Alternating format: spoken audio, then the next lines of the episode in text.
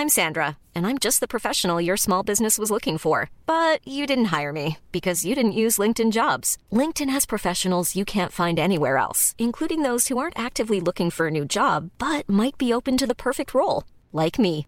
In a given month, over 70% of LinkedIn users don't visit other leading job sites. So if you're not looking on LinkedIn, you'll miss out on great candidates like Sandra. Start hiring professionals like a professional. Post your free job on linkedin.com/people today.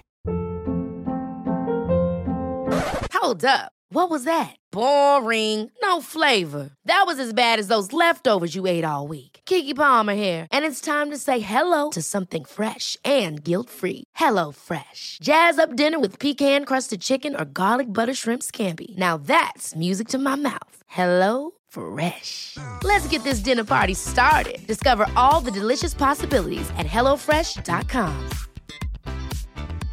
Even when we're on a budget, we still deserve nice things. Quince is a place to scoop up stunning high-end goods for 50 to 80% less than similar brands. They have buttery soft cashmere sweaters starting at $50, luxurious Italian leather bags, and so much more.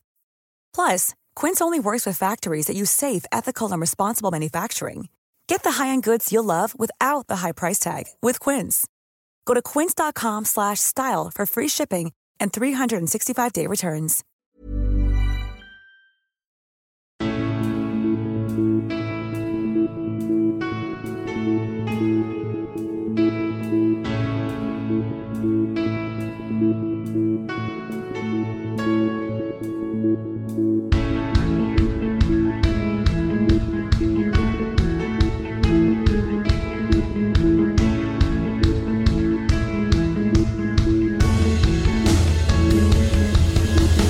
Bienvenidos a Alineación Indebida. Déjà vu, otra final de Copa, otra vez en Wembley, otro Chelsea-Liverpool, otro 0 a 0, otra prórroga y otra tanda de penaltis ganada por el Liverpool. Jurgen Klopp ya tiene todos los títulos que el Liverpool puede ganar y Jordan Henderson los ha levantado todos, como levantarse finalmente pudo levantarse el Leeds United mil y una ocasiones y por fin entró una, no para ganar pero sí para empatar y para salir del descenso, al que desciende el Burnley tras perder con un Tottenham que asciende a la Champions y a la Premier League quieren ascender cuatro equipos y aunque no fuese en el masculino, en el fútbol femenino sí que ganó el Chelsea la FA Cup. Hablamos de todo eso y mucho más hoy en alineación indebida. Y para ello, la fabulosa alineación indebida de hoy empieza por Héctor Kriok. ¿Cómo estás, Héctor?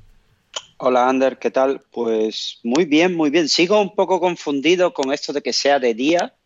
Eh, Sí. tengo, tengo aquí una ventana a mi lado y, y me, me sorprende mucho. Aunque claro, mañana cuando me despierte a las 6 y recuerde esto, pues estaré aún más confundido. Pero, pero muy contento de estar aquí y, y la verdad es que con un poco de pena de, al ver que solo queda un, un final de semana por delante. Así es, así es. El próximo fin de semana, el último de la Premier League. Y hoy, hoy está con nosotros también Rodrigo Cumbraos. ¿Cómo estás, Rodri? Hola, hola Ander, hola. Eh, pues bien, bastante bien. Con ganas de comentar y de repasar la jornada que hacía ya bastante que no, que no nos veíamos, que no hablábamos, tanto contigo como con todos los oyentes de Alineación Indebida. Efectivamente, efectivamente. Y también hacía ya un tiempo de nuestro último invitado, finalmente, es el entrenador del Biggleswade United, Cristian Colas. ¿Cómo estás, Cristian? ¿Qué tal? ¿Cómo estáis? Que me ha hecho mucha gracia. Resulta que a la gran mayoría de, seres humanos lo que nos confunde es la noche, pero a Héctor le confunde el día. O sea, eso dice muchísimo de él. Ya ahí lo dejo, ahí lo dejo. Pero me ha hecho, me ha hecho gracia que le confunda el día. Yo soy al revés. Pero bueno. Sí, sí, a ver, entiendo que Héctor lo decía porque el podcast de, de normal siempre ha sido una actividad no- nocturna. Um, Ya, claro. Defiéndelo tú ahora. Ya, ya. Bueno, y, y, y de, de hecho decir el, pod, el podcast de normal ya me parece, me parece suficiente. ¿no? como para que encima sea de día, efectivamente. Eh, pues eso, hoy estamos aquí para comentar la final de la FA Cup, la penúltima jornada de la Premier League. Quedan unos partidos entre medias de la penúltima jornada y la última jornada, pero aún así nos vamos ya acercando a la meta final.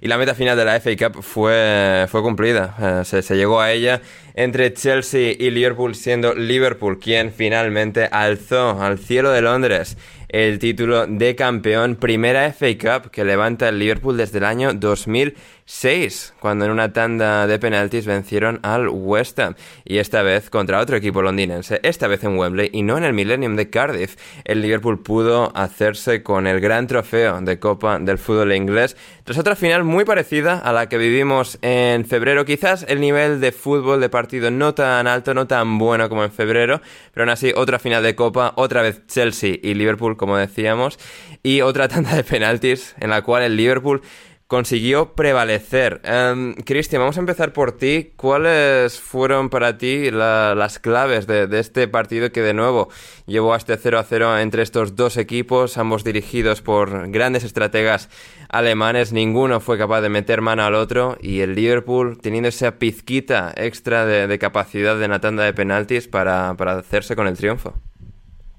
Yo creo que Em, bueno, las claves, por ejemplo, para mí ayer eh, fue sobre todo Díaz. Creo que, estuvo, hizo un partido súper completo, estuvo muy activo.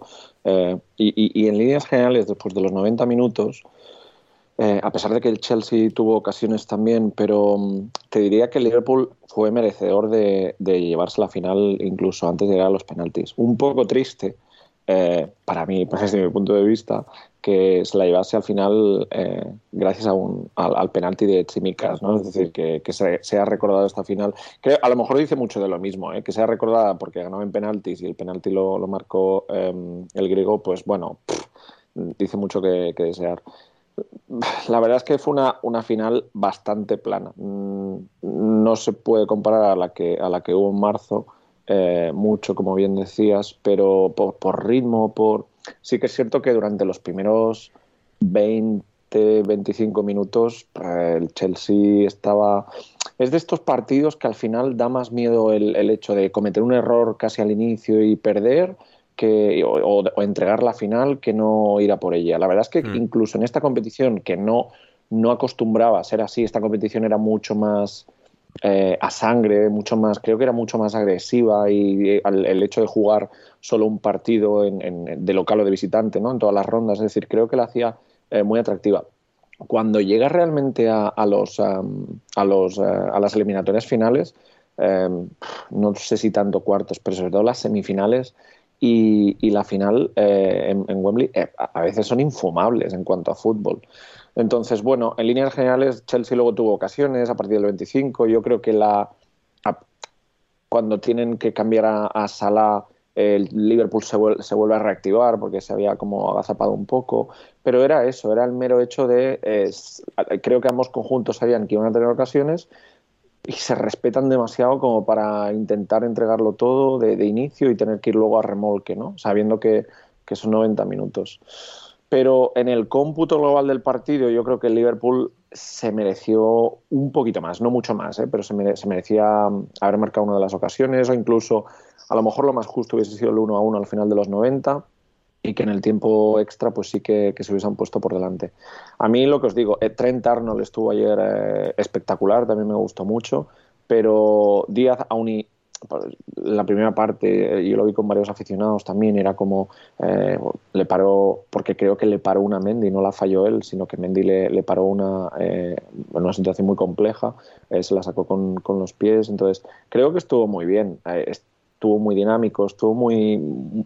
cada vez que cada vez que genera siempre algo y eso a nivel defensivo para, para Chelsea ayer creo que, que fue bastante, bastante incómodo precisamente yo te diría que las claves son esas y no sé hasta qué punto la mente también acarrear esta competición estás en la final por supuesto pero eh, te queda pues te quedan un par de balas en cuanto al título de Premier y, la final luego de París eh, debe ser cada vez complicado de gestionar. Lo que pasa es que el, el, em, el resultado llega al final no pues lo que hace es eh, multiplicar las opciones que pueda haber en, las últimas balas que pueda tener de Premier, como digo, o en, o en la final de Champions contra el Madrid.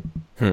Eh, Héctor, eh, tú estuviste también en el podcast después de la final de la Carabao Cup y algo que me llama la atención y un poco lo que reflexionaba Cristian, creo, creo que es un poco la importancia no solo no solo la importancia institucional de ambas copas, que la FA Cup tiene un poco más de peso, sino el hecho de que la Carabao era en febrero, esta es en mayo, y llegando pronto a la Carabao y siendo entre comillas la menos importante, creo que había un poco menos de presión que en este partido, que ya es el final de temporada, que ya está el Chelsea eliminado de Champions, sin ninguna opción de Premier, obviamente y con esa sensación de, bueno, es que es la última bala que tenemos, vamos a gestionar el partido de manera un poco más cauta, de manera un poco más estratégica que lo que vimos en, en la final de Carabao. Y por parte de Liverpool creo que también, porque si bien están todavía en Champions y con remotas, pero posibilidades todavía de ganar la, la Premier League, este trofeo de alguna forma ganaba más importancia, más peso y esa presión extra que quizás pudo hacer un poco de mella eh, en, ambos equipos. Eso sumado también, por supuesto, y sobre todo creo que en la prórroga lo terminamos viendo al final, el cansancio muy acentuado en ambos equipos. Al final es el final ya de la temporada, es la recta final. Y creo que, por lo tanto, se acabó viendo un espectáculo no tan brillante como, como en el primer asalto. Sí, sí, yo estoy bastante de acuerdo. Eh, desde el punto de vista de, de la neutralidad, que era, que era mi caso, eh, el partido me pareció bastante competido, pero no fue entretenido. Eh, creo que, que, Cristian ha dicho algo importante, que son las ocasiones. En, muchas de las ocasiones, tanto eh, recuerdo a Pulisic varias veces, Luis Díaz también, muy, al menos daba la impresión de que estaba muy cerca del gol, pero luego en repeticiones no lo parecía tanto. Y quizás es un poco por este cansancio que, que mencionas, porque son golpeos muy limpios en, algunos casos. Yo tengo en la mente un par de, de Pulisic al menos, pero no, no están acertados, no les falta ese, eh, ese toque que, por ejemplo, luego lo vi en el penalti de Tiago, que parecía que estaba pasando el balón al poste. Eh, no sé, me daba la impresión de que, que había mucha tensión eh, por los dos equipos, por supuesto, y, que también las piernas estaban un poco, un poco pesadas. Yo incluso me fijé, aunque, aunque Bandai se fuera con, molestias o con lesión o con lo que fuera, en los penaltis eh, como que, estaba moviéndose. Y yo pensaba, bueno, ese hombre para qué se está moviendo ahora mismo, si él ya no va a tirar penaltis, ni, o sea, debería a lo mejor estar con una bolsa de hielo en, la pierna o algo. Y, creo que sí que la tensión unida a al, momento de la temporada en que estamos afectó un poco a la diversión en el partido. Hmm. Sí, eh, muy de acuerdo. Y Rodri, desde el aspecto táctico especialmente, claro, eh, eh, y sobre todo creo que en el Chelsea, porque en el Liverpool pues ya está todo bastante más automatizado, sí que hubo algunas claves en función de la ausencia de, de Fabiño y que jugase Thiago con Henderson y con, y con Keita en ese, en ese centro del campo pero claro, en el aspecto del Chelsea pues ha, habido mucha más rotación a lo largo de la temporada porque el Chelsea nunca ha terminado de encontrarse a sí mismo y es una de las razones, entre, entre otras muchas, por las cuales no ha sido capaz de competir con Liverpool y Manchester City en la Premier League hasta el final. En esta ocasión, Lukaku con Pulisic, con Mount arriba um, Kovacic al lado de Jorginho. ¿Qué, reflexión te dejó un poco la capacidad o incapacidad del Chelsea para marcar diferencias, para encontrar fluidez, para tener esos momentos en los que quizás pues, podrían haber estado un poco más finos, podrían haber generado quizás incluso más momentos y haber aprovechado su oportunidad de derrotar al Liverpool y cerrar la temporada con, un trofeo? Eh, a mí lo que más me sorprendió del partido fue que eh, el Chelsea permitió que, que Liverpool pudiese correr desde muy pronto. Eh, hay varias ocasiones, sobre todo la que comentaba Cristian antes de Luis Díaz, que para, que para Mendy es prácticamente un, contragolpe del, Liverpool, que no es contragolpe porque eh, nace en, su propio campo y no, no viene ni de un robo ni, ni de alguna situación similar. Con Kovacic y Jorginho es el problema, es, a lo que se arriesga el Chelsea. No tienes a no tienes alguien que persiga, alguien que sepa em, a qué zonas tienes que moverse para evitar esos espacios, aunque no intervenga directamente sobre el balón. Y, yo creo que al final eh, Tuchel llega a tener tantos futbolistas a su disposición que a veces da como la sensación de que em, por, buscar algo diferente o por buscar eh, sorprender un poco al, al rival no llega a hacer las, las mejores elecciones. Eh, y, al final te queda la sensación de que el Chelsea, teniendo la plantilla que tiene, que yo a principio de curso la ponía a la altura, jugador por jugador, de, por ejemplo, la de, la de Liverpool, que no contaba con Luis Díaz, por ejemplo, y con la incógnita también de Conate, que para mí me ha parecido uno de los mejores fichajes de la temporada, de, no por el rendimiento igual de la, de la temporada completa, sino de enero hasta el día de hoy y te daba la sensación de que el Chelsea eh, podía competir de tú a tú con estos equipos. Y al final sí que puede, pero solo en, determinados partidos. Al final la plantilla tan grande entre lesiones y que yo creo que Tuchel no la ha rotado de la mejor forma, eh, se quedó un poco en esa, en esa zona intermedia que al final no le beneficia porque no le mantiene la tensión competitiva que igual eh, le habría ayudado para no ir a los penaltis de nuevo contra el Liverpool y eh, que le deja muy pronto fuera de la pelea por el título y en una muy, muy hipotética pelea por los puestos Champions en, en Premier. Hmm. Además de, muchos de los eh, atacantes del Chelsea en especial, puedes decir que no es que han hecho malas temporadas o especialmente decepcionantes, pero ninguno ha tenido una temporada especialmente buena. Estaba pensando Lukaku, Pulisic, Werner, incluso Havertz, que Havertz ha, estado bien, pero luego ha tenido tramos lesionados, no ha podido tener un impacto tan, tan notable en un equipo que aspiraba a ganar el título de la Premier League. Claro, al final son todos estos nombres que ninguno pues, ha tenido esa temporada, ¿no? Al final eh, pues cuando son todos, ¿no? Que nadie ha tenido ese rendimiento, pues al final buscas un poco esa explicación global de, un equipo que no ha sabido encontrarle la, química a ninguno. Es que es eso que decías tú, porque por ejemplo, Werner es el mejor eh, contra el Madrid en las, tanto en la ida, aunque menos, como en la vuelta, que hace un partido muy bueno. Y a partir de ahí, eh, prácticamente desaparece. El otro día contra un Liverpool, cansado, obviamente, en la prórroga, no juega nada. Y al final es eso que, comentas tú. Tiene futbolistas muy buenos, pero yo diría que un poco eh, indefinidos. No, no tanto indefinidos, sino que no tienen la categoría, el estatus que tienen eh, los de Liverpool. La Mané, ahora Luis Díaz, pero también eh, Diego Jota. Porque, por ejemplo, Pulisic el otro día hace un muy buen partido, pero siempre le falta ese, esa definición final, ese, mm, ese ser, eh, ser definitivo, ser un jugador que, que pase de prometedor, que es más que prometedor, pero que se convierta en lo que puede ser pues Mané para, para, el Liverpool. Obviamente eso no se consigue el día de la mañana. Mané no llegó al Liverpool siendo el Mané que es ahora, pero sí que llegó siendo algo parecido a Pulisic. Rodri, Rodri perdona, es, interesante, Pero, pero os dais cuenta que estamos hablando de, o sea, y, coincido con, todo lo que estás eh, diciendo, pero es que ganó con los mismos jugadores, a excepción de Lukaku, ganó la Champions el año pasado. ¿Qué creéis que ha sido realmente, eh, precisamente a lo mejor eso, el hecho de haber ganado la Champions eh, le ha sido contraproducente este año por el, por el querer exigirse en todas las competiciones tanto. Es decir, hablábamos de, un equipo que, que, se llevó el, máximo torneo el año pasado. porque de un mm. año a otro y siendo la misma plantilla eh, se ha visto? Yo creo que la gestión, lo, ha comentado Rodri muy bien, la gestión de, creo de los recursos no ha sido la misma.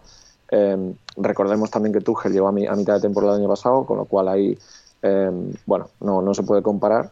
Eh, y luego el tema de Lukaku creo que hizo más, año, más daño perdón, de, lo que, de lo que a nivel de medios se ha podido conocer seguramente. Y el, tema de, no sé si el tema de la propiedad y todo eso también eh, ha creado cierta incertidumbre a la plantilla además, pero me, me sorprende que siendo al final los mismos perfiles del año pasado que salieron campeones y que bueno, que estás en dinámica y que que Tuchel llevaba seis meses, con lo cual lo que hablabais de los patrones de Liverpool muy definidos era algo que teóricamente este año debería ser eh, algo mucho más visible en, los de Londres y, no ha sido así. Sí, yo. em, Sí. Sí, no, a- te, no, sí, te, te iba, te iba a dejar paso, pero antes sí que quer- quería mencionar em, en cuanto a eso, porque sí me resulta muy interesante. Claro, el hecho de que, por un lado, por un lado, sí que han empeorado, entre comillas, pero creo que la clave es que em, en Liga no han podido, ni siquiera en, esos primeros meses de Tuchel, han podido ser lo suficientemente regulares. Es decir, esta segunda temporada de Tuchel han llegado a la final de ambas copas. Y en Champions han llegado hasta cuartos de final y no ganan en cuartos de final porque es el puto Real Madrid, pero están a esto de, pasar de ronda. Es decir, el Chelsea con Tuchel y con estos jugadores, con su intermitencia, ha conseguido todavía ser muy bueno en las eliminatorias, en los torneos de KO, pero no ha encontrado suficiente base, suficiente estructura del día a día para ser regular en, en Premier, Rodri. No, sé- no sé si me lo compras. Eh, sí, sí, claro. Yo creo que también sobre lo que decía Christian de Lukaku, es que al final eh, Lukaku te obliga a cambiar em, no solo la forma de jugar, sino la, el estatus. Es decir, un poco combinado con lo de que ganar la Champions te obliga a plantearte retos eh, más allá, a solo por el mero hecho de ganar la Champions, a igualarte con Liverpool y City, que llevan un camino mucho más largo que el tuyo, y eh, te cambia obviamente la, la- la forma, la forma en la que, en la que vas a jugar, porque no me acuerdo exactamente de la alineación del Chelsea el día de la final, pero juega, juega sin delantero porque Es Havertz. Mount y, y Pulisic, creo que es Pulisic, sí, diría que es Pulisic o no, Pulisic es suplente y es ese, ese día titular. Lo que, lo que es seguro es que Mount y Havertz son titulares. Y- no, Werner. Sí, Werner, sí, Havertz, claro. Mount y Pulisic suplente. Hmm. Y, y al final eh, te obliga a jugar con, con un, con un tipo de jugador que es el delantero centro que no tienes, aunque Havertz a veces sí que en algún momento determinado, atacando el área, eh, quizá también a veces en los apoyos, puede hacer esa función de 9, no es Lukaku y, y- y no se parece prácticamente en ninguna fase del juego a Lukaku. Y eso, el Lukaku te obliga a cambiar tu estatus y a cambiar tu forma de juego. Y al final tienes que reinventarte y, y- y eso este año les ha costa- le, le- le ha costado al Chelsea quedarse atrás en la, en la, en la persecución de los objetivos. Hmm. Pero es que es, es- es obvio, vaya, yo supongo que Sí. estaréis conmigo aquí. Eh, el Chelsea, por mucha inversión que haga, los equipos hay que trabajarlos de antes. O sea, no, no, eh, me- o sea, es muy prototípico, pero es que esto no es el, no es el FIFA. O sea, tú no puedes llegar a hacer tres o cuatro fichajes que sí, que van a mejorar el equipo por ellos mismos, pero ese equipo necesita un trabajo, necesita que los jugadores se acostumbren a los nuevos, necesita que esos nuevos entiendan lo que le pide el equipo y en muchos casos, como es el fichaje de Lukaku, eh, el propio juego del equipo se tiene que eh, adaptar a, a lo, a lo que te vayan a aportar los fichajes. Hmm, Totalmente de Creía, acuerdo. creía, Rodri, que al final ibas a decir, después de todo esto, de adaptarse al equipo y que los nuevos también tengan una dieta sana, que es algo que Lukaku no debe estar teniendo. Lo, Y- lo- lo y dijo mi- Loren en, en un, en un grupo de WhatsApp el Claro. otro día, eh, Héctor. O sea que Lukaku Sí, ya sí, está en, mo- en modo elefante. Lo- Loren, Loren, que lo debe haber escuchado aquí primero, y una vez que ya lo dice Loren, podemos corroborar que no estamos locos. Sí, sí, sí. Lukaku. Sí. Pero eh, una, una cosa os quería preguntar, y ya hablando en serio, eh, el tema Kanté, ¿no creéis que ha influido un poco? Que Kanté haya jugado bastante menos que, que otras temporadas. Seguramente, al final, ese decrecimiento de capacidad. Sí, yo creo que al final es, era una- un pilar clave que este año ha deja- no ha podido tener el mismo nivel de protagonismo, el mismo nivel de incidencia. Y sí, yo, yo, yo por mi parte creo que sí. Para cerrar con el análisis de, de esto, y porque la última vez que el Liverpool le ganó una final de Copa al Chelsea, se nos quejaron de que hablamos demasiado del Chelsea, no lo suficiente del Liverpool, Héctor.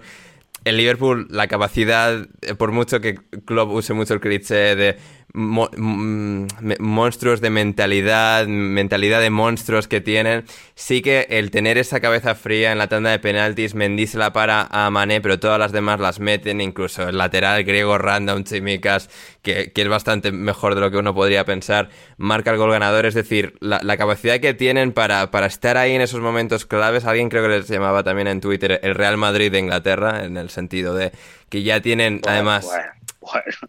no, no son el Real Madrid este año, obviamente, pero lo más cercano, el poder, o sea, rendir, el, el darlo todo en esos momentos y el poder al final que, digamos, obligar a la situación a que la moneda caiga de cara, creo que es algo que una vez más pues pudieron demostrar contra el Chelsea.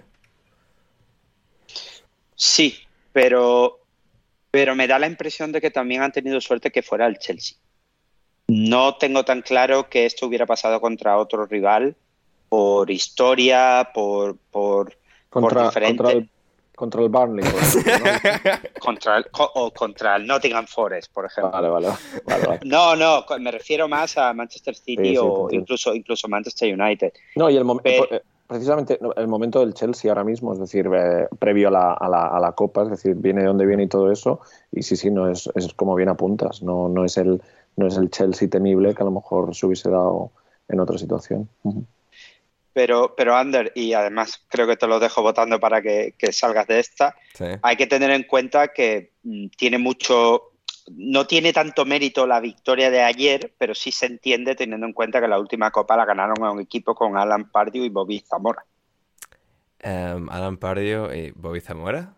La de, la de 2006, 2006, Ah, es verdad, es Alan- verdad. West Ham estaba diciendo, ¿cuándo coincidieron esos sorteos? Es verdad, 2006. Sí, sí. La última FA Cup, el, Liverpool se, la ganó al West Ham y el Liverpool todavía con la opción de hacer el póker con ya las dos copas locales, las dos copas inglesas ganadas, Carabao, FA Cup, la posibilidad todavía de ganar la Premier League y luego la final de la Champions League en París contra el Real Madrid. Y hablando del Real Madrid, vamos... Men- Mención, mención, mención amarillista muy rápida. Sí. Eh, creo recordar la de palos que le llovieron en su momento al bueno de Pep por llevar un jersey y no traje en una final de la FA Cup. Sí. Y como ayer eh, ya se vio eh, dos entrenadores alemanes con chándal y gorra Sí. en una final de la FA Cup. Entonces, bueno, que recuerdo que le llovieron hostias a mansalva eh, y ahora ya nadie se acuerda de eso. No, ya nadie se acuerda y todos están contentos con Klopp, de que lo ha ganado todo, de que el Liverpool sigue creciendo siete, casi siete años después de llegar Klopp. Eh, pero bueno, sí, al final, pues bueno, Klopp sonríe mucho, nos cae mejor y, ya está, y para adelante, no le caen palos como Guardiola. Em, en todo caso, vamos, eh, hablando del Real Madrid, vamos con Manuel Sánchez, que estuvo presente en Wembley para presenciar la final. También nos hace luego subsiguientes análisis de los siguientes partidos que vamos a analizar. Pero eso, primero vamos con, con Manu y volvemos con Cristian, con Héctor, con Rodri mucho más en la alineación indebida. A ver. Movidas. FA, Cup. Ayer. Eh, bien, la verdad el partido estuvo bastante bien, otro 0-0, no goles. La verdad es que era un partido que no tenía ninguna duda que iba a acabar 0-0. O sea, no empecé a escribir hasta el minuto 80 porque sabía que no iba a llegar ningún gol. O sea, que bien por esa parte. Mal el catering de, de, de Wembley, que sé que es lo que os interesa a vosotros. La comida en sí no estaba mal, pero siguen con la, con la tradición esta de las cajitas ahí, rollo pandemia, tal, y eso está un poco, está un poco flojo a estas alturas de la, de la vida. ¿eh? Era un, así un pollo con algo de tofu, zanahorias, tal, como muchas cosas juntas que, bueno, la verdad es que para una resaca, pues entraba, entraba bastante bien. O sea, mm, ninguna queja del postre, la verdad. Lo mejor de los postres de la FA Cup. eh, tartitas, bollos, etcétera, muy bien eh, por esa parte. Muy mal al descanso porque no pusieron nada de comida. Y eso muy mal, muy mal, sobre todo teniendo en cuenta que luego la zona mixta se extendió hasta las 10 y algo de la noche, o sea que mal por esa parte. Pero bueno, luego la prorrogó un coñazo, lo que todos sabemos, no hubo a los futbolistas muy cansados, que si Salah se lesionó, que si Banda ahí fuera, tal, etcétera. Bueno, eh, todo bien, luego zona mixta, bien, bien. Vimos a Mohamed, a Virgil, Thiago no se paró, Marcos Alonso tampoco se paró. Eh, no se paró Pilcueta tampoco, en fin, muy bueno, una, una, zona mixta más. Y nada, poquito, poquito de Wembley. La verdad es que pues, ya lo hemos comentado en varias ocasiones, que desde la Eurocopa pues, el ambiente previo ha perdido bastante porque ya no se forman batallas campales ni muere gente. Y bueno, como extra, ya que se la lié a Ander por, por eh, avisarle muy a última hora que no iba a poder, mm, te, te ofrezco también aquí mi perspectiva del West Ham City, partido que obviamente eh, Guardiola, Josep Guardiola y Sala no podía perder, y estaba claro desde el principio, por mucho que se pusiera 2-0 el West Ham. Estaba claro que el City acabaría remontando, o sea, lo sabía tanto incluso que Kufal se ha metido un gol en propia puerta, así que 2-2. Eh, muy interesante el partido, la verdad, muy guapo, muy bien el partido, de los mejores partidos que he visto esta temporada, por lo menos ha sido entretenido, a lo mejor el nivel futbolístico no ha sido enorme, pero entretenido ha sido un rato. Y nada, pues esta Premier League ya está en el bolsillo de Pep Guardiola, son campeones virtuales, yo creo que no hay ninguna duda de qué se van a hacer con esta Premier League, no creo que el Aston Villa, el Aston Villa, el Aston Villa de Steven Gerrard, no creo que el Aston Villa de la sorpresa en la última jornada, y nada, ya solo queda esperar pues a saber en qué minuto de ese partido el City ganará la Premier, yo creo que antes del minuto 10 seguramente ya vayan ganando y será una victoria muy cómoda, muy sencilla y nada, y nada, se le puede escapar esta cuarta Premier League en cinco años a Guardiola. Y bueno, pues eso ha sido el fin de semana. Eh, muy bien, muy interesante, muchas cosas, mucho fútbol y nada. Y ahora mismo está ganando 2-1 el Everton, no creo no creo porque no creo porque alguien dijo el otro día que el Everton ya estaba salvado y hubo increpaciones, hubo dudas, etcétera, etcétera. No creo que el Everton, no creo que el Everton se salve. Lo que no voy a hacer es cambiar el audio, o sea, si le remontan al Everton en la segunda parte y sé que está jugando con uno menos, eh, me la sopla, lo ponéis así, o sea, y ya está. Pues esto es todo lo que tengo que, ofrecerte, Ander. Un abrazo a los oyentes de Alineación Indebida y nada, pásenlo, pásenlo bien y disfruten mucho. Ahí estaba Manu Sánchez. Em, Héctor. ¿Qué, pensamos? Bien. No, no, bien. Un poco de, ironía por aquí, un poco de queja de la zona mixta por allá, un poco de mandar al Everton casi a, segunda también. Bien, bien. me ha faltado un poco más de odio, sí. pero, pero bien, Manu, Manu siempre a buen nivel, la verdad. Sí, sí, sí, sí. No, sobre todo lo, lo del Everton, que vamos a llegar a ese partido em, enseguida. De, bueno, pues ese momento en el que Man estaba grabando, Everton iba ganando 2-1. No han terminado 2-1, pequeño spoiler. Pero antes vamos con ese West Ham Manchester City. Rodri, em, un partido en el que, bueno, pues el City ha estado a las puertas, ¿no? Contra las cuerdas y a las puertas, como decía, de, de tropezar seriamente y de que la jornada final se hubiese convertido en una especie pues, de, tiroteo a ver quién marcaba más goles en sus respectivos partidos entre ellos mismos y, el Liverpool por su parte contra el Wolverhampton. Al final un punto que se, presenta crucial porque bueno no, esperamos que, que, el Aston Villa pueda saltar al Etihad pero bueno ha habido un partido en esta penúltima jornada contra el West Ham un West Ham siempre, siempre duro siempre que siempre reta de manera bastante profunda a sus rivales y que bueno que ha estado bastante bien Sí, em, a ver, a mí me sorprende que el, el West Ham es un equipo bastante raro. Porque, por ejemplo, la semana pasada. David Moyes, o sea, en plan nivel eh, entrenador del año en 2022, sigue siendo extraño. Sí, o sea, no, no, hay cosas del West Ham que no, que, no, que no cuadran bien. O sea, contra el Arsenal pierde con dos goles a balón parado. Hoy, Jared Bowen toca el balón seis veces y mete dos goles. Y luego Kufal, que casi nunca tiene fallos defensivos, se mete un gol en propia. Al final, el City es el City, era lo que decía eh, Manu en el, en el audio. El City siempre acaba encontrando la forma de remontar, sobre todo en estos partidos de liga. O sea, yo tenía, tenía, estaba acabando un trabajo y tenía el, el móvil con las notificaciones y me llegaban gol del West Ham, Y yo en ningún momento, en ningún momento piensas con el City, ya está perdido o eh, no, no, serán capaces de, perder. Es imposible. El City es una apisonadora y, yo lo siento mucho por los que sean de Liverpool, pero no hay opción ninguna de que el City no gane la Premier.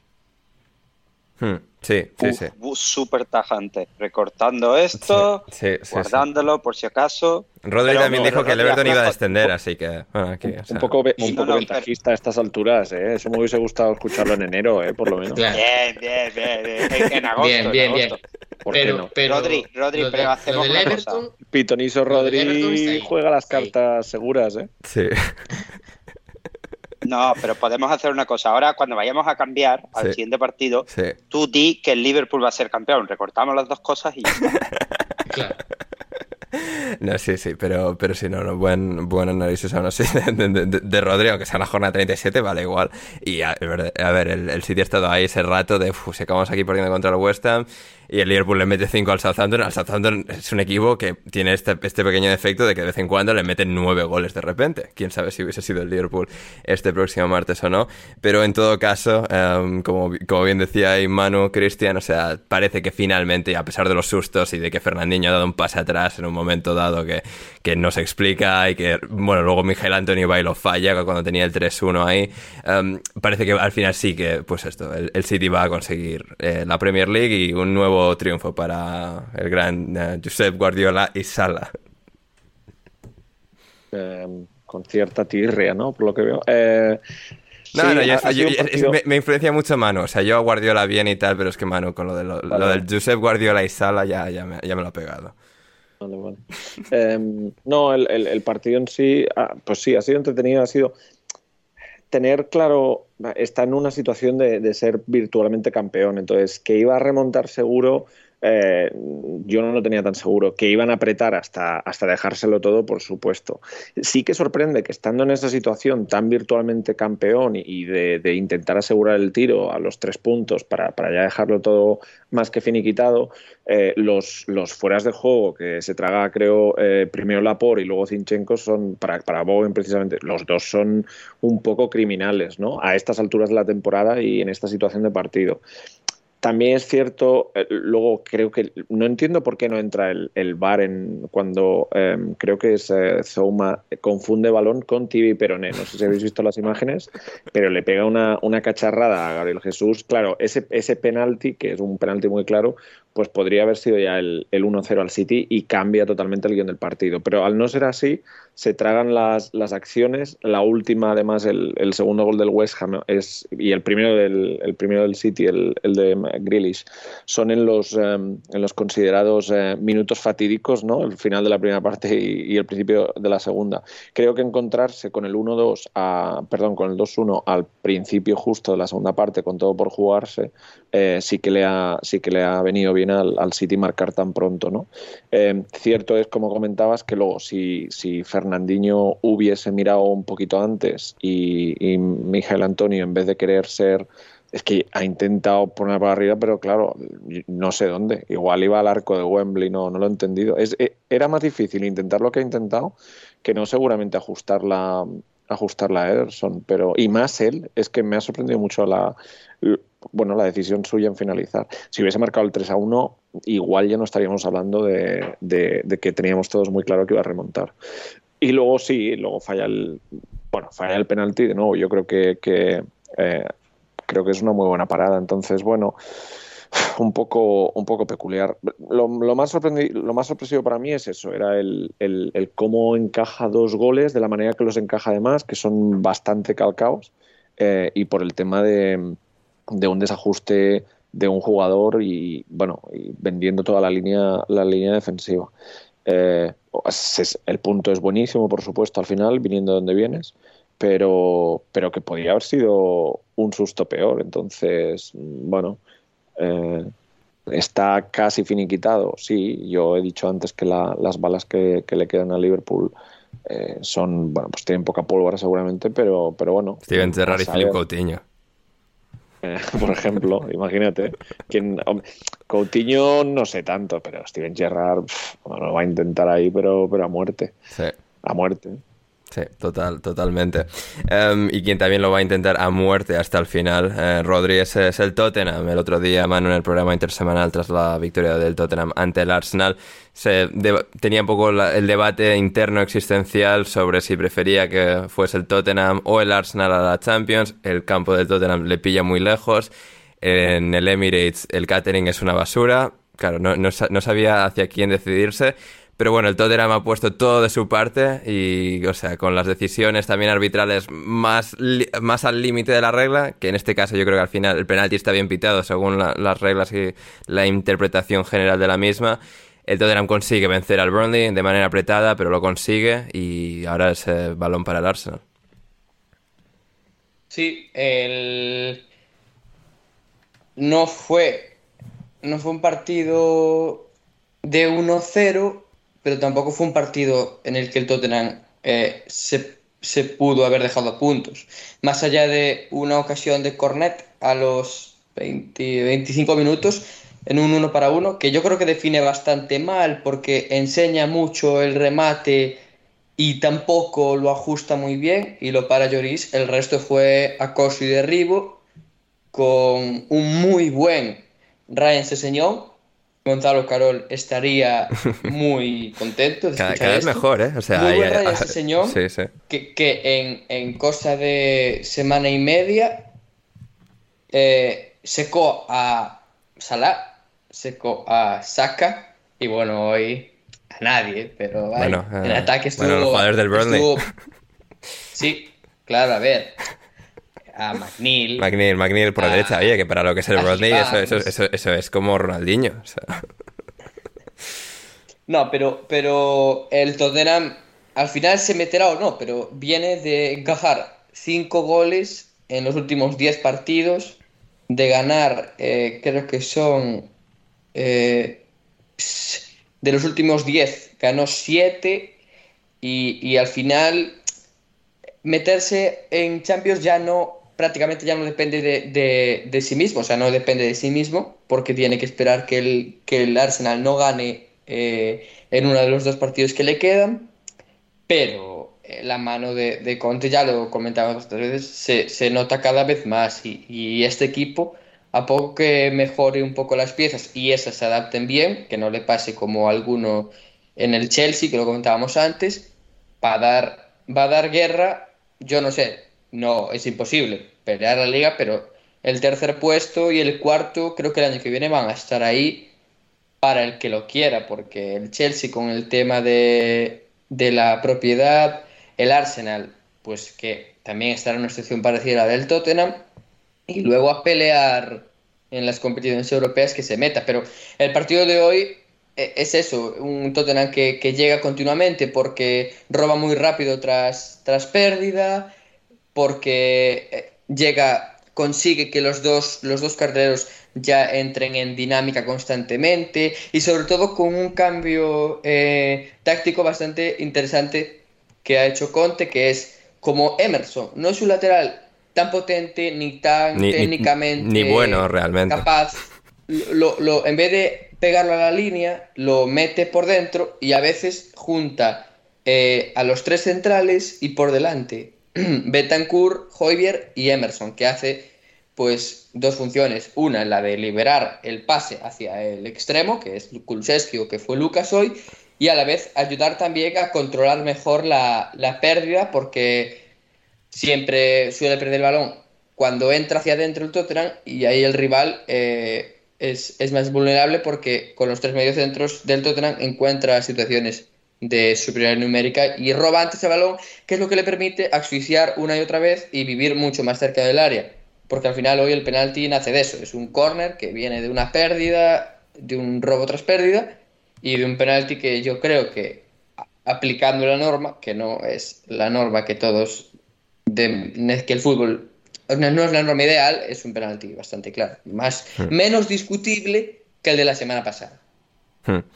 Um, Cristian, al final lo que comenta Rodri ahí, ¿no? Eh, de un poco los detalles y cómo Conte pues ha movido las fichas de manera sutil y delicada para hacer a un Tottenham que jugar a, un nivel de, equipo Champions, ¿no? Desde que llegó él, ese ha sido el tercer equipo que más puntos ha sumado después de City y de, de Liverpool. Y al final es la diferencia que te marca un entrenador de élite, ¿no? Lo que te hace competir a un nivel todavía superior, con grandes jugadores, alguien que encuentre todos los, sepa tocar todos todas las teclas eh, indicadas para hacer que este equipo funcione.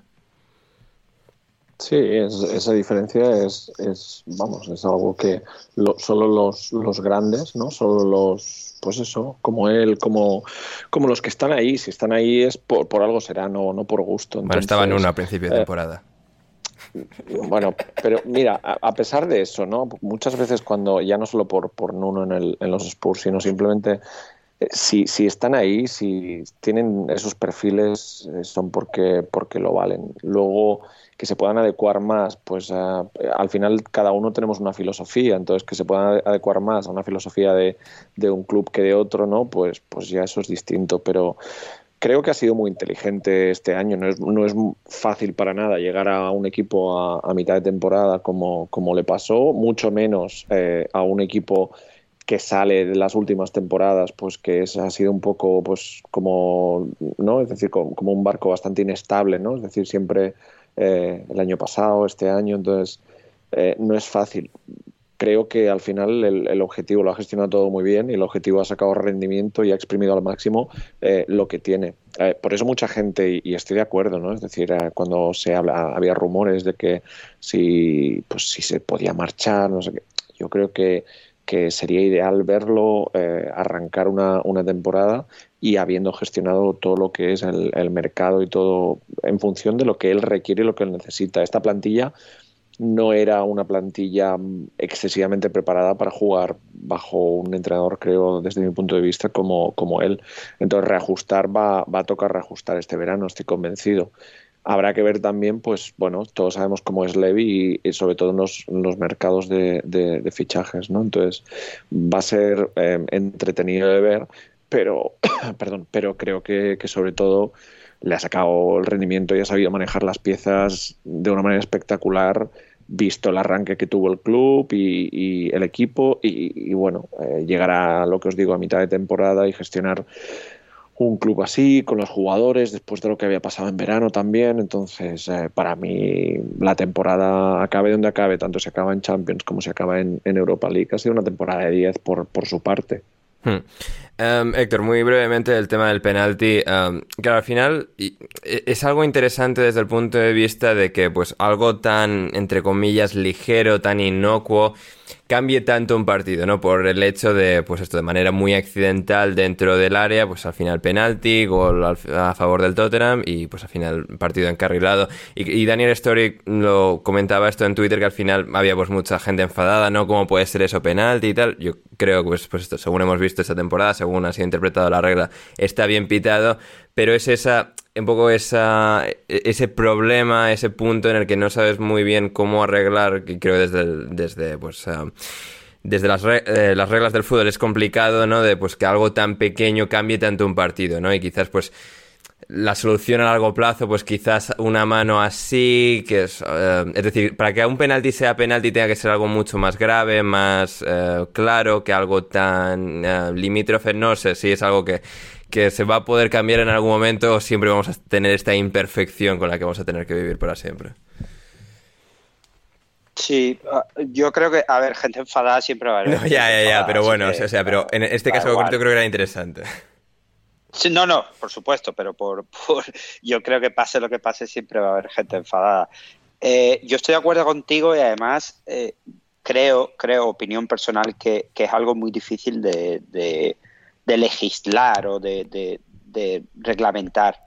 Porque, porque, claro, es, no puedes nunca juzgar la, la intencionalidad, ni tampoco puedes ver el futuro exactamente si qué hubiera pasado si la mano no está allí.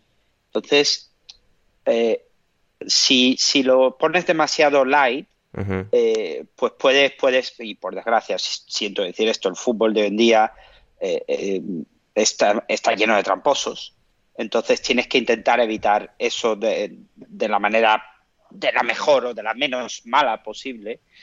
Pero claro, por, otro lado, pues pagan justos por pecadores, porque esto sí que ocurre durante la temporada en muchas ocasiones que, que, haces, te cortas la mano, no puedes.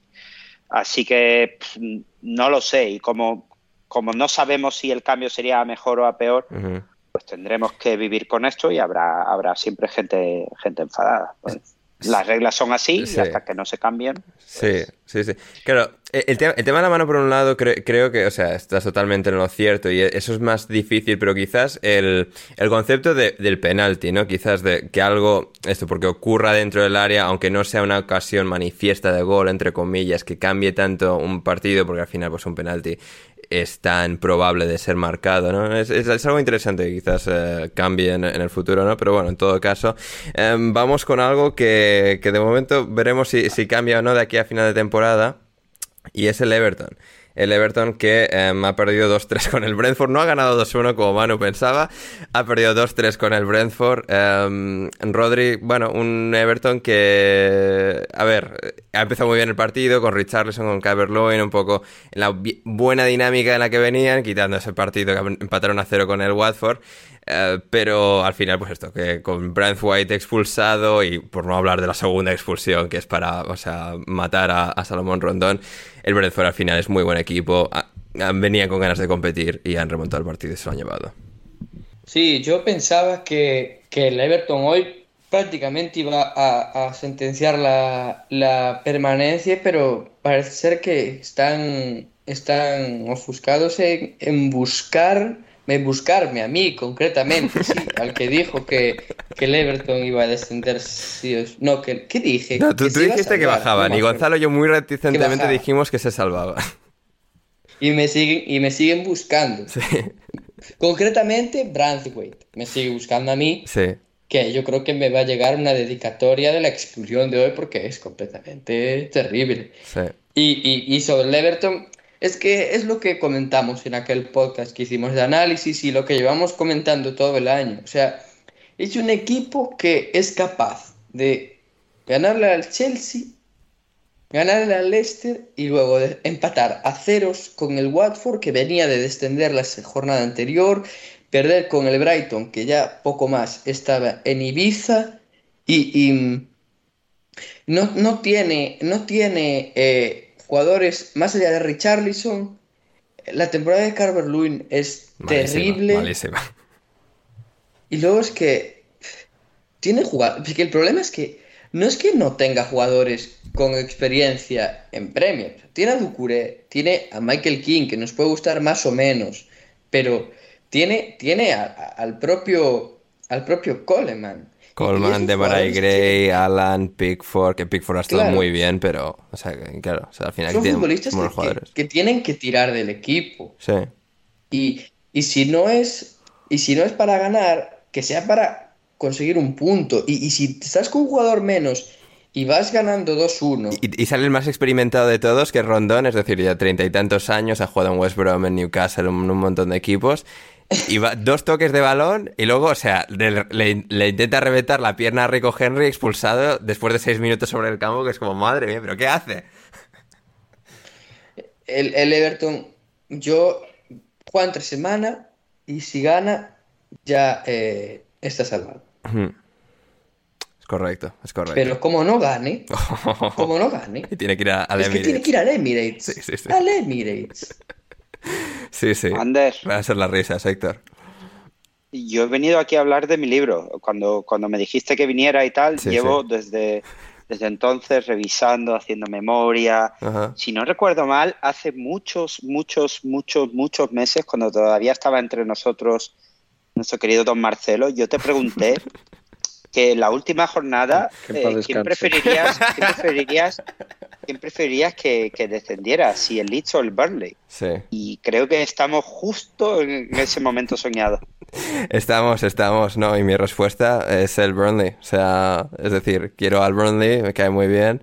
Uh, Beckhorst y toda esta gente, a tope con ellos pero em, prefiero que se salve el Leeds. Prefiero que se salve el Leeds. Em, y por delante de Everton también. Es decir, entre Everton y Burnley no lo sé, porque por un lado el drama de Everton de que bajen después de tanto tiempo, por un lado sería divertido, por el otro es como... Madre mía, van, a ser muy pesados con lo de que ay, ay, ay, ay, que hemos bajado.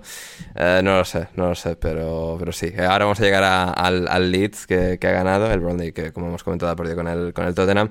Em, Cristian, no sé, alguna reflexión. Nos preguntaba Lander a Aranberry eh, para todos, para mesa redonda.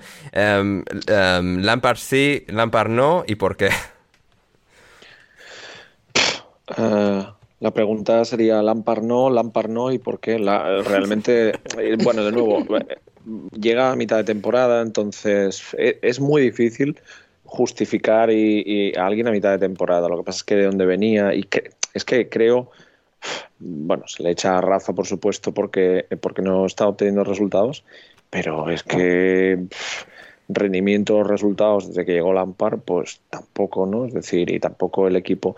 También a su favor, em, cuando un equipo está en, esas dinámicas, es que le entra todo. Eh, los, goles eh, que concede hoy, por ejemplo, el de córner, o un centro lateral, es que es terrible. Cuando estás ahí, os lo digo por experiencia propia, es que te pueden tirar un balón, un recoge pelotas y, y acaba en gol también. Y es lo que le puede pasar al Everton. Entonces, lo puedo llegar a entender. Eh, yo sigo creyendo que es un técnico que ha hecho a la inversa, desde mi punto de vista, como puede ser con eh, a la inversa de lo que ha pasado, por ejemplo, con Steven Gerrard, ¿no? Es decir, creo que, que su formación, entrar directamente a un club top como podía ser el, el como pudo ser el Chelsea. Hombre, entró en Derby, pero igual, igual demasiado acelerado luego el paso a Chelsea, ¿no? Fue todo, sí, fue todo como demasiado rápido, no sé, hmm. desde mi punto de vista. Saltar de Derby eh, es decir, por ejemplo, he puesto el, caso, el, ejemplo de, Gerrard, que estuvo con los sub-18 en Liverpool, saltó a Rangers, eh, llega a Aston Villa, es decir, son, bueno, por supuesto, Rangers creo que es algo espectacular si lo comparas, pero la Scottish Premier League no es la, no la Premier League inglesa. Sí, pueden poner el Beagles fue de ahí prácticamente. No, tampoco te pases, tampoco te pases. No, no creo que llegásemos a tanto. Eh, pero no, entonces, bueno, que, sigo siendo consciente que además me gustó mucho el tema de, la firma de, Paul Clement como asistente, que era pues eso, un perfil con muchísima experiencia, etcétera, etcétera, aunque de nuevo como, como entrenador absoluto, como manager, pues no, bueno, había dejado que desear en, Reading, en, Bélgica también. Bueno, no sé, eh, lo mismo, el impacto que puedes generar en, en, cuanto llegas a una plantilla así, pues y, se está jugando en una situación en la que no, no es algo habitual para el club, pues bueno, puede, puede costar mucho. Em, me gustaría verlo el año que viene, por supuesto, y, ver lo mismo, eh, cómo, pues, cómo reestructura una plantilla con, grandes nombres, cómo la reestructura para, para poder em, pues para poder sacar el rendimiento o para poder darles ese sello de identidad de Lampard y de Everton que hace muchísimo que no vemos. Así es, así es, y más que reestructurar el Leeds lo que necesitará el año que viene si se salvan, si se salvan, eh, son muchos fichajes. Pero bueno, aquí la verdad es que, claro, están en esa dinámica hiper negativa en Rodri, eh, el Leeds de, hostia, esta vez por lo menos no expulsaron a nadie, a la, media hora nadie se le fue la olla en el Leeds y hizo una entrada criminal. Eh, pero bueno, marca el Brighton 0-1 toda la segunda parte, remando contra marea, intentando llegar y llegan mucho y generan muchas ocasiones. El equipo da una muy buena imagen, creo que um, presenta una muy buena actuación, muy buenos miembros en todo su juego, estructura, creo que esta vez sí que lo habían hecho bien compitiendo contra un equipo mejor que ellos, que es el Brighton, y bueno, al final entrando un poco en un correcalles en el que también el Brighton genera mucho, pero bueno, y al final, al final con 0-1 contra las cuerdas, sabiendo que necesitan al menos un punto para que no tengan que llegar a la última jornada teniendo que ganar o que el Brownie les saca tres puntos, pero la diferencia de goles está ya totalmente perdida. Genialidad de Joel, Joel para, para saltar, de Joe Gerhardt para saltar a Luis Dunk, vaselinita a la cabeza de Pascal Stroik y golazo para desatar la locura en el Road. Fue, fue sin duda es más, yo estuve a punto de, tuitear que había sido el mejor gol de, la, de lo que llevamos de Premier, pero bueno, al final... Igual mejor asistencia, el mejor gol es igual. Sí, claro, claro. No lo puse por eso, porque al final el gol... A ver... Sí, Stroke pone la cabeza y para adentro. Claro, pero fue una cosa impresionante. Yo dije, pero Gelhard, que es la mitad de Luis Dunk, y de repente le levanta el balón por encima de la... De la de, de la pierna que está apoyada en el suelo y, la centra así como quien no quiere las cosas, pero, pero a mí sí que me dio la sensación de que hubo un momento del partido, sobre todo alrededor del minuto 80, que el, Leeds bajaba los brazos ya definitivamente. Porque veías a los jugadores correr y correr y correr, pero ninguno acertaba ni adivinaba dónde podía ir el balón, ni a las zonas que tapar. Y el, y el, Brighton, claro, le gusta tener el balón, a veces le gusta tener el balón de más incluso, y, veías al Leeds de un lado para otro y decías, este equipo ya es que ya no, tiene, no está, mentalmente no está en el campo. Y al final es lo que decías tú, sacan un punto, pero claro, les queda un partido solo. Y, y tendría que ser un, algo parecido a un milagro. Hombre, que, el Burnley pierda dos partidos tampoco me parece tan milagroso. ¿eh? Es decir, el Burnley no es particularmente un buen equipo de fútbol. Y a eso creo que se tienen que, agarrar como el clavo más ardiendo posible. Ya, pero si tú, por ejemplo, tuvieses que apostar eh, a qué equipo tiene más facilidad para conseguir puntos, no ganar, sino conseguir puntos, lo normal sería que el, eh, apostases por el Barley. Sí, no lo sé. Ahí, ahí, ¿eh? O sea, entiendo lo que dices, pero... no sé, sí, ahí, ahí está, estará la cosa hasta, hasta el final. Héctor, el Leeds es el favorito todavía para descender por el hecho de que Brownie tiene una bala más en la recámara, tienen que viajar a, Villa Park y terminar la temporada recibiendo al Newcastle. Ese partido que parecía que iba a decidir la, salvación hace meses, Burnley-Newcastle frente a frente, al final no va a ser así. Uh, estamos, estamos ahí, ¿eh? ahí con, pendiendo de un hilo del orgullo americano y de, salvar eh, a Jesse Marsh y al Leeds y a todo esto. Sí, bueno, teniendo en cuenta que pensábamos que, que, estaba hecho, bueno, pensábamos, me he subido un poco al carro. no, no, pensábamos, no, no, que el Brownie de repente iba a resurgir de esta manera y dar por saco, o sea, no, no, no, no contábamos. Pero, pero he ido a mirar, he ido a mirar ahora que ha dicho Rodri lo de apostar, el favorito a descender es el Leeds. Sí, lo es, sí, sí. Ahora mismo. Sí. Con un 66% de posibilidades. O sea que está un poquito complejo. Eh, ah, yo lo que te quería preguntar es si el Brighton juega también al fútbol. Sí, es el día perfecto para hacerte esta pregunta. No, sí, sí, no, no, el Brighton muy bien. O sea, el Brighton ha, presentado muchas dificultades al Leeds. El Brighton ha generado muchas ocasiones. Welbeck tiene una con 0-1 antes del empate. O sea, que hubiese sentenciado ahí al Leeds que no la mete. Y, o sea, y es eso, al final Brighton si tuviese alguien mejor que Welbeck marcaría más goles, pero aún así con Welbeck, pues Welbeck en la primera parte le hace un traje, o sea, de locos a, a Diego Llorente. o sea, que, que, te lo haga el puto Welbeck y de Diego, por Dios, o sea, hazte mirar eso, ¿eh? O sea... Increíble, increíble. Pero bueno, ya dejando, dejando las bromas a un lado, eh, tiene que jugar, sea en Premier o sea en Championship. Ese chico tiene que jugar y, y tendrán que hacer un poquito de de limpieza, de gente que no sé si no está comprometida, si el nivel no le llega, pero, pero y aquí un saludo a Gonzalo Carol, que le dé un toque a, don Víctor Horta, porque creo que, tienen que ampliar un poco la, plantilla. ¿eh? No creo que sea tan mala plantilla como... No, pero va muy justo. A veces va, muy justo y sobre todo Banford, que tú me has recordado hoy que Banford existe, que yo no ni me acordaba ya de él. Eh, sí que creo que necesita un poco más de fondo de armario y este chico es un, soplo de, aire fresco. Eh. Tiene, tiene, tiene, mucha, eh, tiene mucha picardía, que eso es muy importante en el fútbol, y luego tiene mucha clase. Hmm. Así que ese chico lo que necesita son minutos para, para coger ritmo en Premier League, que no es fácil, y, y si no, bueno, pues que lo cojan en algún otro sitio si el Leeds se queda en Premier, pero que lo pongan a jugar porque tienen ahí un gran talento. Hmm, así es. Y Cristian, eh, Esteban quería saber de ti, ¿qué le dirías a Jesse March de cara a la última jornada? ¿Cuál sería tu consejo? buena suerte. ¿Cómo? Buenas noches y buena suerte.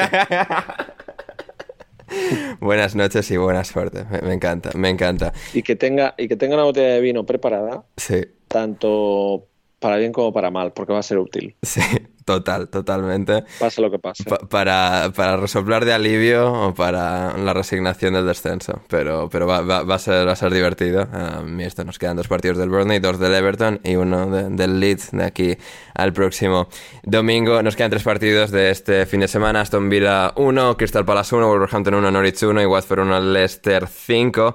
Em, Rodri, eh, un detallito, una pincelada del Aston Villa Crystal Palace. El Crystal Palace, bueno, sellando su buena temporada. Joaquim Anderson ha hecho un centro, el central desde el lateral del área, ha marcado el slop el empate. Bueno, eh, reparto de puntos aquí justo, divertido, em, todos contentos.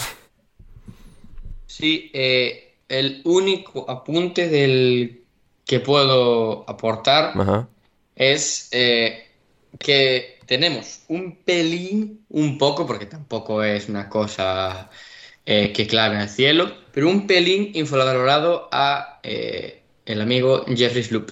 Sí, porque lleva toda la vida ahí. Porque- Eh, eh, En, en su época Claro. no marcaba un gol ni al puto arcoiris y me acuerdo que te- se disparaba a cualquier parte menos a la portería, pero de interior, así un poco con Vieira, ha hecho un muy buen año. Sí. Yo me acuerdo de el eh, Palace 3, Arsenal 0 de hace un par de meses o Sí. mes y medio, Ajá, sí, sí. que hace un partidazo creo que en el doble pivote con Cuyaté. Sí. Impresionante. Que al final eh, Sloop no deja de ser un, un extremo de, de formación que sobre todo Vieira eh, le, le transforma a mediocentro, interior, defensivo o de mucho trabajo y de ida y vuelta, Hmm. que sin ser el que tiene que ser titular es un futbolista muy útil para una plantilla. Mm, Totalmente. El Norwich ha sacado un punto, Héctor, de Wolverhampton, que bueno, bien por ellos, con este punto ya a falta de una jornada han mejorado su marca de puntos de hace dos años. Eh, consuelo lamentable y de mierda, pero bueno, menos, da, menos da una piedra. Y el Wolverhampton, que al final, quieras que no, sí están en la playa, pero terminar tan, tan mal la temporada, eso al final deja un regustillo amargo para temporadas siguientes. ¿eh? Sí, bueno, a mí, a mí me da un poco la impresión de que tampoco han querido apretar por, por conference. No, no, sí, Eh, sí, no, yo estoy de acuerdo, pero es decir, que es lo típico que parece que no, que dan igual estas derrotas, pero luego empiezas mal el año que viene y todo suma y no sé, o sea, es lo típico.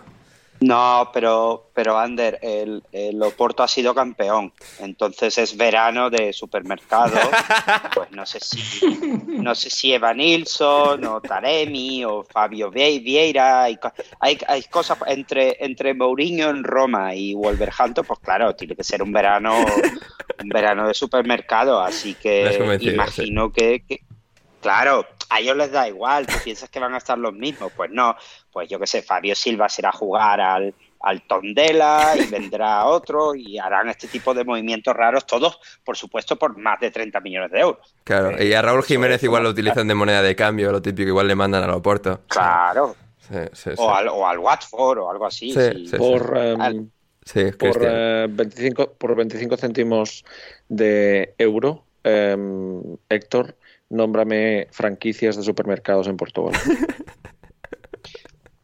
Eh, conozco, bueno, ahora ya está Mercadona desde hace unos años. Vamos. Mm, bueno, Sí, yo quiero, sí. quiero Eh, portugués. yo, venga, yo la que, la que conozco, eh, la que conozco de primera mano de mi año de Erasmus en Oporto se llama Frois, F-R-O-I-Z, eh, me que estaba en un centro comercial conectado con mi, con lo que eran mis pisos, íbamos en pijama a comprar. Pero esa la tenemos en, aquí, en Galicia. Ojo, eh. Sí, pues Frois. Frois, Sí, buen, eh. buen viño.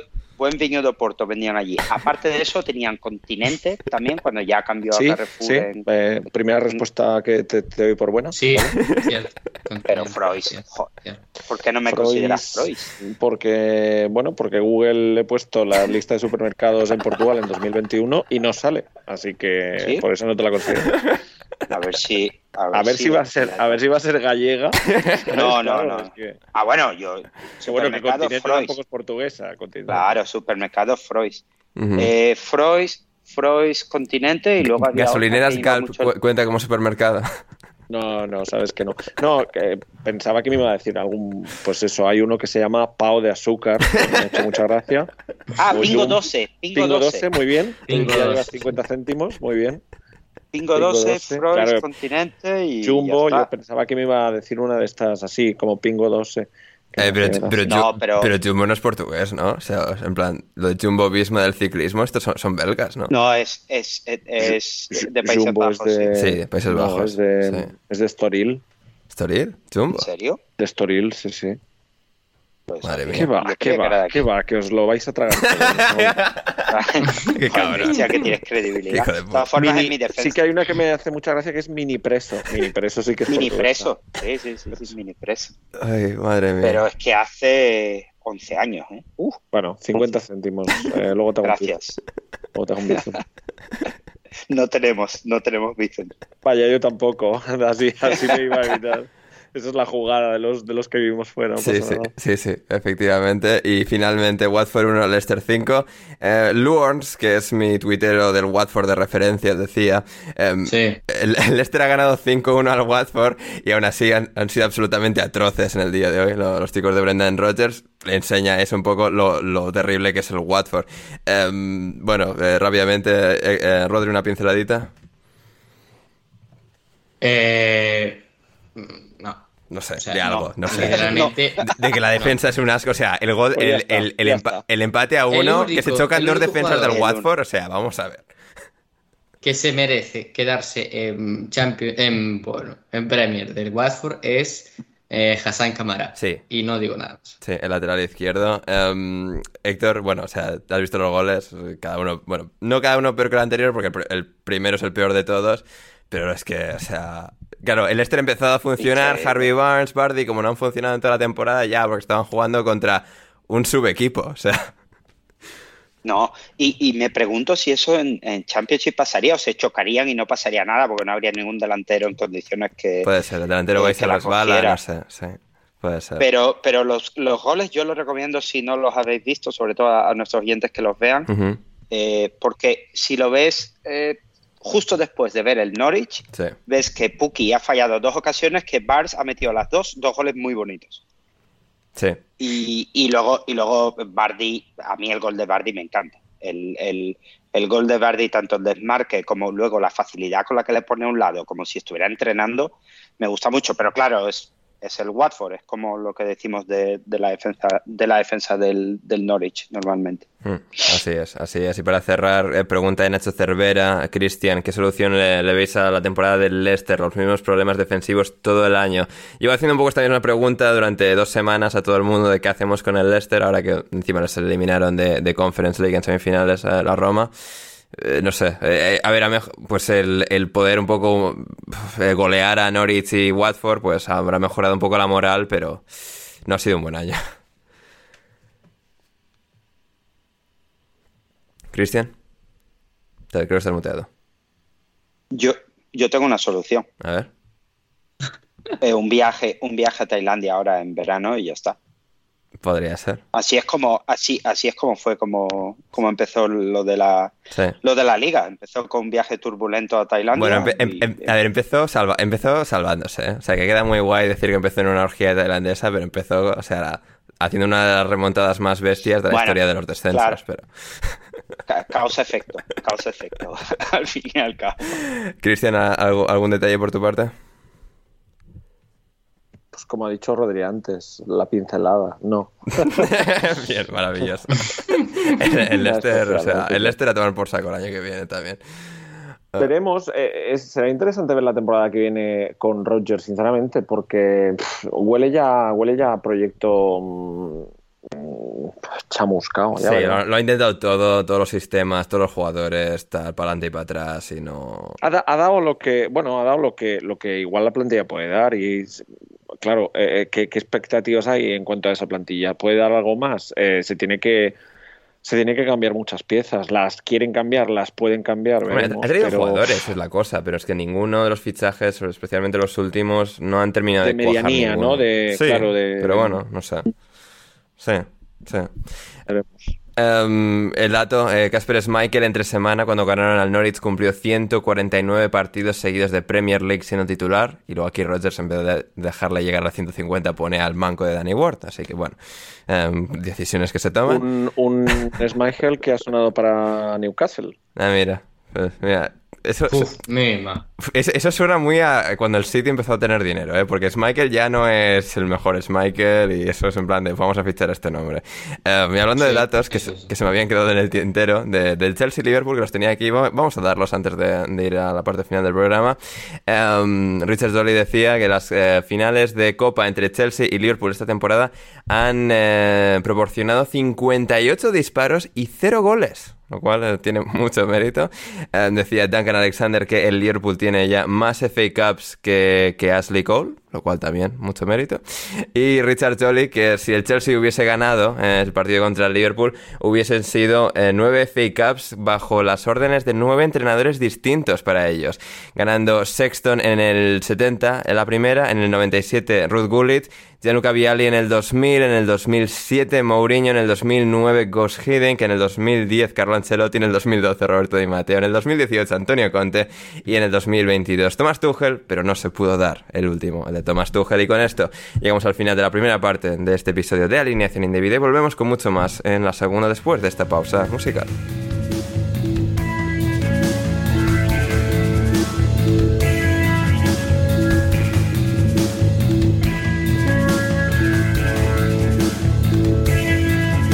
Estamos de vuelta en vuestro nuevo podcast favorito en alineación indebida para resumir lo que han sido las divisiones inferiores, el fútbol femenino también se ha disputado la final de Cup, vuestras preguntas y, más. Em, el fútbol femenino, como decía, el Chelsea también disputaba aquí la final de la FA Cup contra el Manchester City en este caso y ha conseguido vencer empate a dos en su caso, llegando a la prórroga y en, los últimos minutos de la prórroga el Chelsea ha marcado el 3 a 2 eh, con un desvío fatídico de una defensa del Manchester City al disparo de Sam Kerr y el Chelsea que ganó el otro día el título de liga del fútbol femenino. Esta vez ha ganado la FA Cup y termina la temporada con ambos títulos. Cierra muy bien por todo lo alto el equipo de Emma Hayes esta, esta temporada en la que, como decíamos, había ido mucho tiempo a remolque del Arsenal con un partido que tenían aplazado desde antes y tal.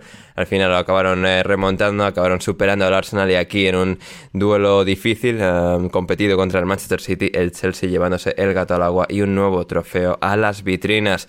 Por su parte, luego en Championship, en League One, League Two, en League One ya está definida la final del playoff. Luego tenemos, pues eso, League Two también por definirse están en semifinales, igual que en Championship, Héctor. En Championship tuvimos el empate a uno entre Huddersfield y Luton y la victoria del Nottingham Forest en campo del Sheffield United. Bueno, eh, mm, seguimos aquí con, con la buena dinámica del Forest, que, que ahora que ya el Bournemouth ha ascendido, pues ya puedo decir que no nos merecimos ganar. Así que ya a posteriori, como siempre. Eh, victoria, sí, no, victoria, victoria eh, nada fácil contra, contra el Sheffield y a ver si. No sé yo si preferirán al Luton o a Huddersfield. Yo preferiría al Luton, desde luego pero, pero a ver si lo cierran, creo que es el martes o el miércoles, y pueden ir a, a la final, que, que, creo, creo, y, Cristian a lo mejor me puede confirmar, que le viene un poquito mal a nuestro amigo Borja que, el Forest llegue a la final, porque tiene otros eventos. Es lo primero que pensé en cuanto, cuando vi que, habían ganado el, partido eh, contra el Sheffield United. Tendrá que, tendrá que decidir si ir corriendo desde donde vive a Wembley a ver la final o ir corriendo desde donde vive a Edimburgo, donde tiene la, media maratón comprometida. Em, creo que como ya lo tiene todo y, y después de todos los entrenos que lleva y, todo eso, creo que se nos va a Escocia y se va a perder. igual creo que igual es mejor, ¿no? Depende de cómo acabe, igual lo hacen sufrir menos, no lo sé, no lo sé. Sí, a ver, Borja Lleva, ya poniendo la venda antes de la herida durante meses, ¿eh? en plan de que vamos a perder, de que el Forest nunca gana en playoffs. Uno tenga Forest que tiene dos Copas de Europa, ¿eh? O sea, en plan, hace referencias al año 2004, pero no a los 80, o sea... es como... es el mejor, es el mejor, sin duda. Es, es más, es más. Eh, si sube el Forest, que venga Borja, y si no sube el Forest, por favor que venga Borja también. Porque cualquier, en cualquiera de los dos casos nos va a dar una, vamos, una, lección auténtica. Ay, sí, sí, sí, efectivamente. pues eso, el Forest ganó 1-2 en Gamos Sheffield United y Luton y Huddersfield empataron a, a uno. La vuelta será en Huddersfield de, Luton y, Huddersfield y Sheffield United tendrá que viajar a, Nottingham para la resolución de esa otra semifinal. Así que va, a estar todo muy abierto. De, nuevo, el Huddersfield de, de Carlos Corberán, discípulo de Bielsa. sería victoria del bielsismo si ascendiese el Huddersfield. sobre todo que el Huddersfield empezaba la temporada como candidato al descenso. El año pasado casi desciende a la tercera división con Corberán y este año le han dado la vuelta a todo. También el Luton, que el año pasado, bueno, ya, iba en mejor dinámica, pero creo que hace dos casi descienden y tal, así que dos equipos pequeños relativamente y que en este año que este año están al alza y luego pues dos más eh, entre comillas gigantes como el Forest y el Sheffield United, pero bueno, va a ser todo muy interesante de observar cómo se resuelve esta próxima semana y lo comentaremos en el podcast intersemanal en patreon.com barra alineación indebida, que si no os habéis suscrito ya desde 5 euros o 5 dólares con 50 al mes podéis hacerlo, el link está en la descripción y podéis apoyar a que alineación indebida pueda seguir haciendo contenido de calidad. Y luego pues eso, en League One tenemos la final decidida, eh, que va a ser Sunderland Wicom, Héctor, a tope con el Sunderland, desde el del Sunderland desde pequeños. ¿Desde la cuna? Sí, sí, ya, ya es hora, ya es hora porque se nos quedaron otros por el camino, Portsmouth y tal, y aparte ahora que el Newcastle, ahora que el Newcastle va a ir de verde, eh, que, vuelvan lo antes posible, por favor, y que, hagan otro documental y el rico contra el pobre y hemos sufrido abajo, todo, o sea, sería maravilloso. Encima Patrick Roberts marcó el gol ganador en la semifinal en el partido de vuelta en Sheffield, que iban a ir a la prórroga en campo en Sheffield Wednesday, y Patrick Roberts que iba a ser el Messi inglés, el, nuevo Messi y tal, que se ha quedado en nada, pero oye, es un jugador técnico con calidad, pero ha tenido su, su, momento de gloria y el Sunderland a la final y se enfrentarán ahí al Wycombe Wanderers de nuestro buen amigo Duncan Alexander, que, eh, por el cual nos, nos alegraríamos eh, enormemente si el Wycombe gana, pero en este caso tenemos que ir con el Sunderland. Ah, um, Sunderland. Sí, sí, sí, que además el Wycombe ya estuvo el año pasado en segunda. O sea, no, no, no, o sea, que, se quede eso como, como de momento la, temporada de, de gloria. Um, y eso, en League 2 eh, se han jugado también las idas de los semifinales. El Swindon ha ganado 2-1 al Port Vale y si no me equivoco el Mansfield, efectivamente el Mansfield ha hecho lo propio con el Northampton.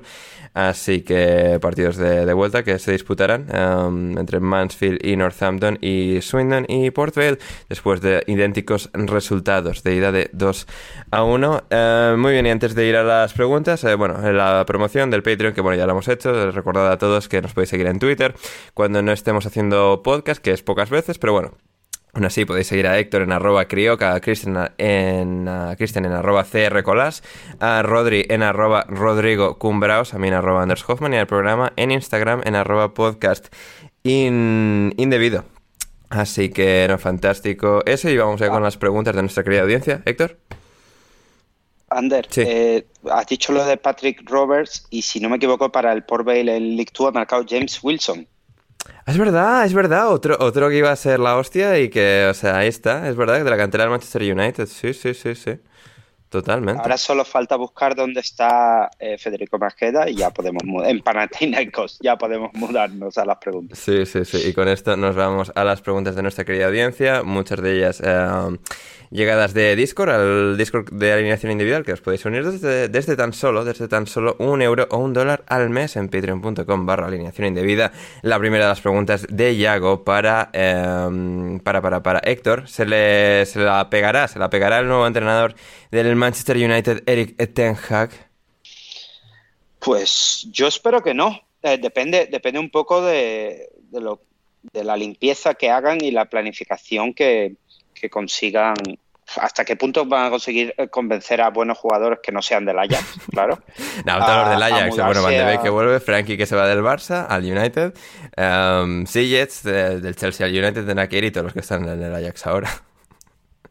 Claro, a lo mejor vuelve, no, vuelve, no sé, Dali Blin. Dali Blin, vuelta, vuelta a Trafford, un, un último baile. Me han, me han contado que, que Anthony el, el, otro día ganó la liga el otro día al Ajax y me han contado que estuvo de fiesta hasta la una de la tarde. Me ha, me ha llegado por algún sitio. Eh, no, a ver, depende un poco, depende un poco de lo que hagan. Eh, lo, lo, comentaba ayer con un amigo del Ajax, que creo que esto ya lo había hablado contigo, que hay que ver un poco cómo no todos los entrenadores que salen del Ajax son capaces de, de generar lo mismo en otros clubes. Eh, la liga neerlandesa es una liga de dos, a veces de tres, y, la cantera que tiene el Ajax realmente les da, les da para, para bastante. Mm, no, depende un poco de, si consiguen armar esa plantilla y tengo la gran incógnita del tema de Cristiano Ronaldo. Hmm, sí, así es. Eso, eso va a ser muy interesante de observar durante, durante el verano. Si se va al típico PSG de turno, si se queda, cómo, cómo se resuelve eso, porque el United tiene ahí un, quilombo montado que, que, madre mía. Pero bueno, estaremos atentos, como, como decía. Um, Cristian, Yago quiere saber a qué equipo querrías entrenar, a qué grupo de jugadores te gustaría tener bajo tus órdenes de, de la actualidad. Yo a ninguno. Yo me gustaría estar retirado, jubilado y vivir la vida. Participar en el podcast cada domingo de manera intersemanal. Y sí, así de claro. Hostia, eh. ¿Para qué, nos vamos, ¿Para qué nos vamos a engañar? Eso, eso, eso suena bien, ¿eh? Voy a tener que hablar con Balague para, para ver si podemos... eh, Ha- Hazlo, por favor, hazlo. por si podemos Yo negociar. me, yo, Sí. yo me apunto también, ¿eh? A lo de A ver, a ver, no os, queréis, subir al carro, ¿eh? Tampoco, que nos conocemos. No, no, segundo, Dejarme, segundo de segundo de Cristian en los dejarme podcasts. probar primero a ver si funciona y si funciona ya os lo digo. Sí, un Cristian que, que, bueno, le han obligado a hacer de Pochettino, queridos oyentes, porque no sé si recordaréis cuando, pues, eh, Pochettino en el Tottenham empezó a- empezaron a hacerle fotos con las renovaciones de los jugadores siempre en la misma mesa, con el mismo traje, con el mismo fondo, tal, todo igual. Y claro, poco creo que sin quererlo, pues el Tottenham, bueno, al principio sería sin querer y luego ya pensaba, mira, estamos haciendo todo esto igual siempre y la gente se dio cuenta, se darían ellos cuenta y al final se, se perpetuó la broma y ahora pues el, el equipo creativo de- del Biggleswade United ah, ha querido hacer lo bueno, eh, lo mismo con el bueno de Christian y, y ahí están. Le pondré algunas de las fotos en la descripción eh, del Christian No, no hace falta. No, bueno, no que- hace falta. bueno, os lo podéis Están imaginar, más por gente. caer. Yo ya les he dicho, les he dicho que hagan una, un- una pieza de estas enormes, ¿sabes? Como en los parques de atracciones, ¿no? Sí. Eh, un cartón pluma enorme Sí. y con la cara de al lado mía recortada para que pueda poner la gente ahí su cara y haces una foto porque vamos, es terrible. Sí, sí, sí, efectivamente. Em, para Pam, Yago quiere saber de mí, Ander, opinión sobre el chanelazo. Bueno, pues, o sea, sí, robo, robo terrible, robo terrible. España, España tendría que haber ganado. Pero bueno, pues al final, bueno, pues eh, la, la gente que, que vota, que vota cosas, el televoto, tal, eh, la influencia, pues está Ucrania mucho en las noticias últimamente.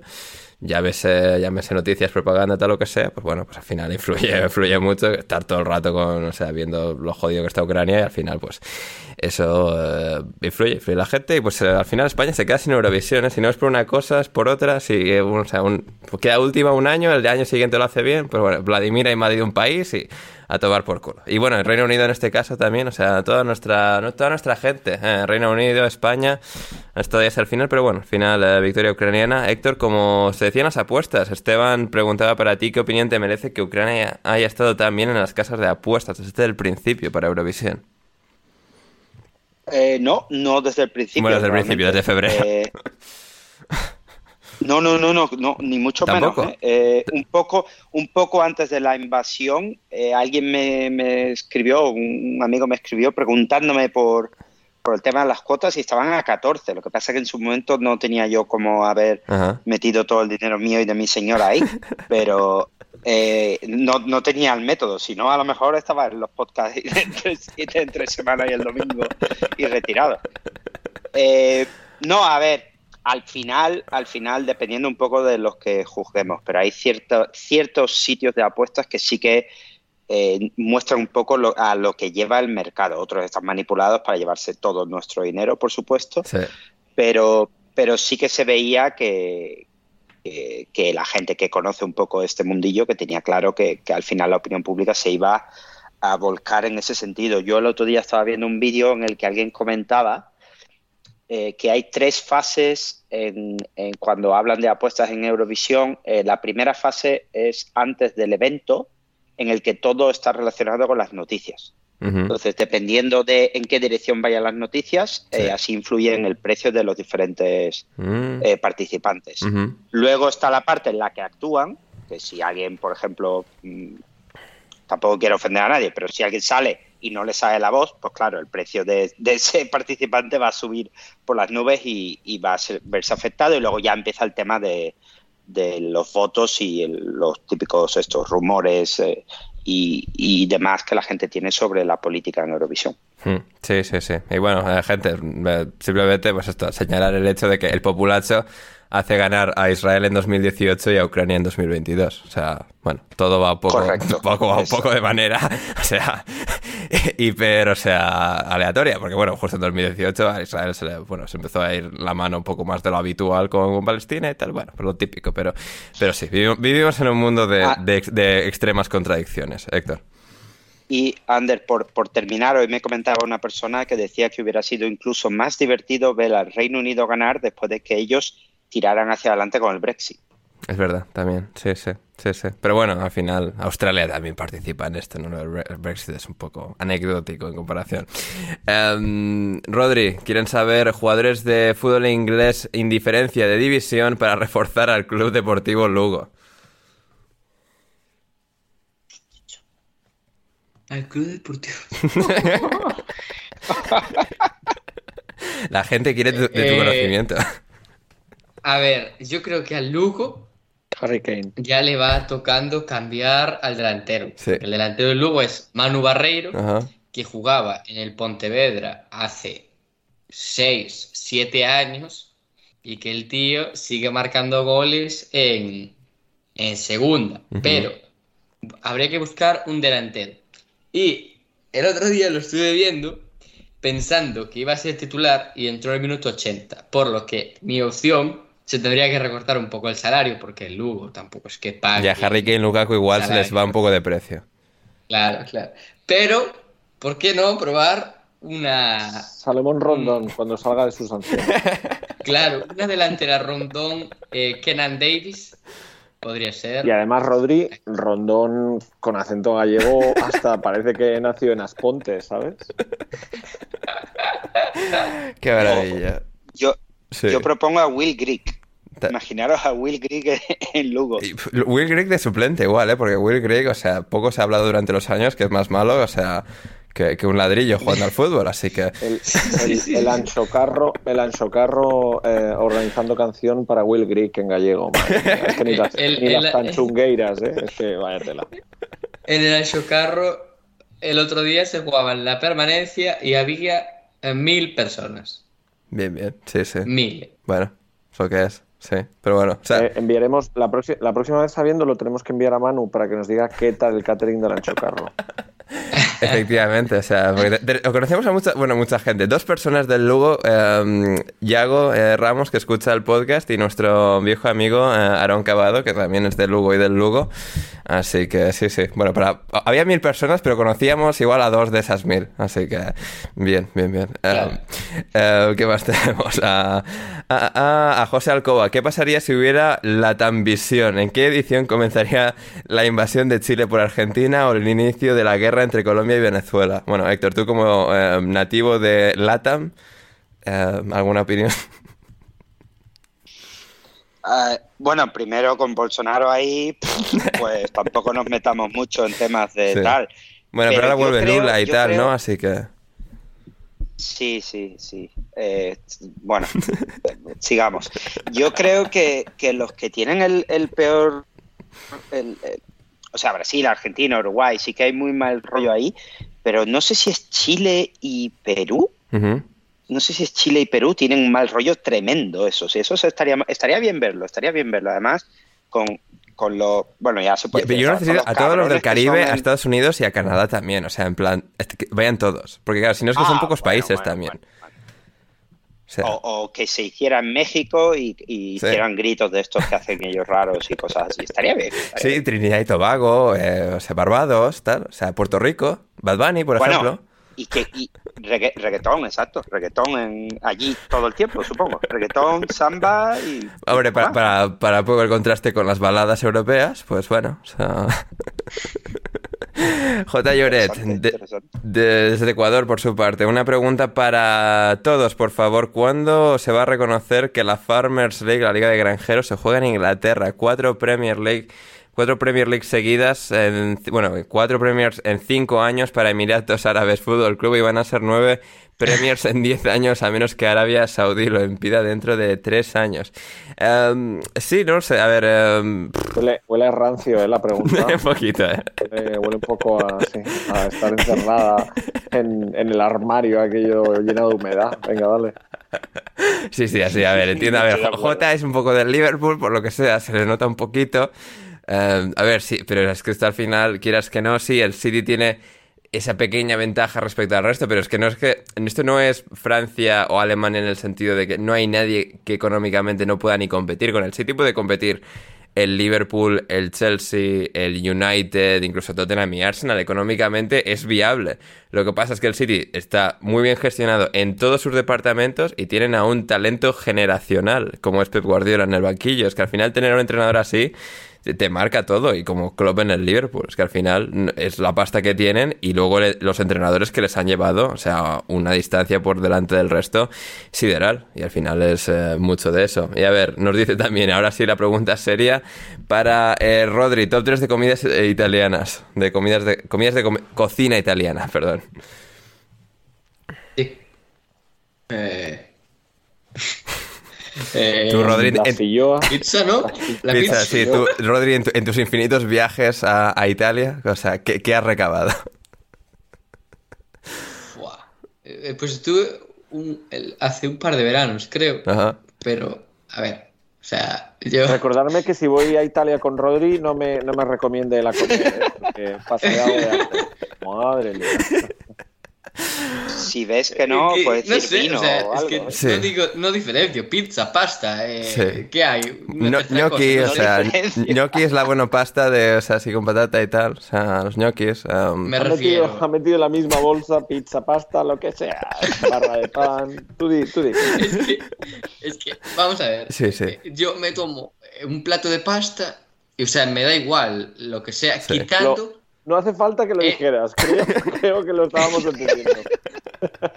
¿Cómo se llaman estos que, que, son, están rellenos de carne? Los ravioles. Que venden en los supermercados. Están malísimos. Esos, esos, sí que no. Esos, no, mira. esos no. Esos El resto me da igual. Me da igual. Está bien saberlo. Bien, bien, fantástico. Um, Héctor, top 3 derbis europeos. Mm, uf, vale.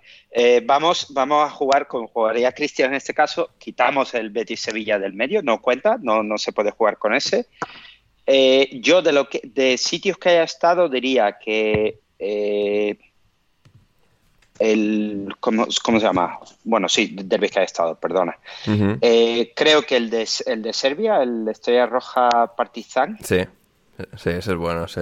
Es una, una, una auténtica locura ese. Em, mm, luego, aunque he sacado el, el, Betis Sevilla, me han hablado muy bien del, del derby vasco. Me, han hablado muy bien del. Un poco moñas el Athletic Real Sociedad, ¿eh? O sea, que muy. claro, pero por eso mismo. Ya, ya, ya. Pero por eso mismo, por civilización, por gente caminando junto al estadio. Sí, que no están matándose a, a navajazo limpio. me gusta mucho la apunte. Y, luego ya cambiamos a cualquier derby griego para pasar de un extremo al otro. Cualquier derby griego, cualquiera de ellos nos, nos sirve aquí. El, el Olympiacos Panathinaikos o los de Atenas, cualquiera de ellos, pues pasaríamos de civilizados a buena suerte. Sí, sí, sí. Em, hablando de, eso, em, Héctor, para la gente que no lo haya escuchado, em, el podcast que hicimos eh, extra eh, la semana pasada de, bueno, de fútbol turco y fútbol del mundo con nuestro nuevo amigo Jan, o sea, que ha sido, o sea, la delicia de la crítica eh, en, eh, en, las diversas redes, que, bueno, le, ha gustado mucho a todo el mundo y, o sea, nos alegramos enormemente por el éxito del programa. Sí, muy bueno y además nos habló del campeón turco, que creo que está por, por todos sitios, como han hecho una, una celebración que parece una invasión del siglo VI, donde llegan los barcos con los vikingos a, a, tomar la ciudad. Sí, sí, muy recomendable el vídeo y, el Imperio, Otomano, ¿no? El Imperio Otomano. El Imperio Otomano, exacto. Efectivamente, que, que, vuelve, sí, sí, sí. Así que sí, haremos algo próximamente con, Jan nuevo, pero sí, si no lo habéis escuchado, queridos oyentes, o sea, la verdad es que a la gente le ha gustado mucho y nosotros eh, también quedamos encantados con eh, el descubrimiento que hicimos de, un chaval eh, turco que tiene acento vasco, más que yo incluso. Así que sí, sí, sí. Um, Cristian, a ver, y por tu parte, top 3 de ciudades europeas.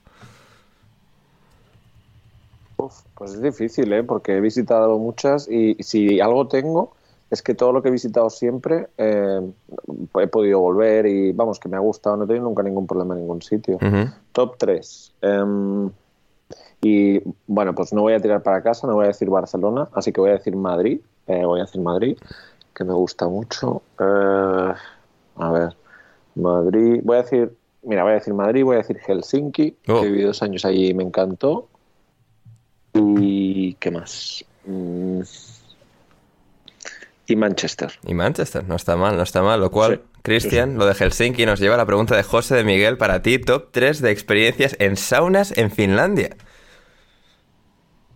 Pues ah, tengo dos muy rápidas. Eh, la primera fue mi. Me apunté.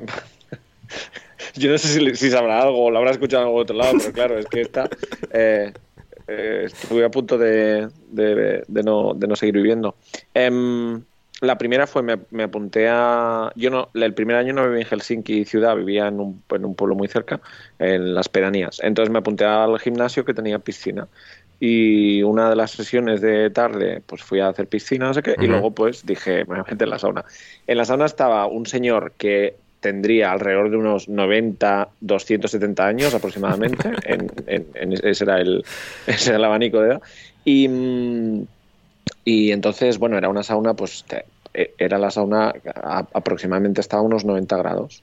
Pues eh, nada, yo allí me senté y el señor empezó, yo creo que el señor quería estar solo, eso lo identifiqué luego, entonces empezó a echar agua, a, ¿sabes? A subir temperatura, a subir temperatura. Entonces yo me lo tomé como una afrenta y le dije, a ver si este, si este, si este viejales se cree que no voy a aguantar. Una, afrenta, una afrenta en una sauna. Aquí mis huevos, dije, y aguanto. Pero empezó a echar, empezó a echar. Eh, y entonces hubo un momento, es que llegó un momento, es que me, me, estaba quemando la piel y efectivamente me quemé todos los labios, me quemé las orejas. Oh. Yo no sé a qué temperatura puso ese señor la sauna, pero tuve que, pues eso, tuve que, tuve que marcharme. Tuve, al final dije, mira, has ganado, has ganado, hijo de puta. Porque, ¿sabes? Las, no sé si la gente tiene la sensación de cuando hace tantísima calor eh, que el respirar te duele incluso, que lo que sí. estás respirando es calor, sí. no respiras oxígeno. Entonces aquello fue, fue mucho. Y luego en uno de un hotel, haciendo una ruta, en los hoteles, en las saunas son como como lugar de encuentro, Ajá. como en el, el, bar del hotel sí. en toda Europa, pues en Helsinki te subes a la sauna.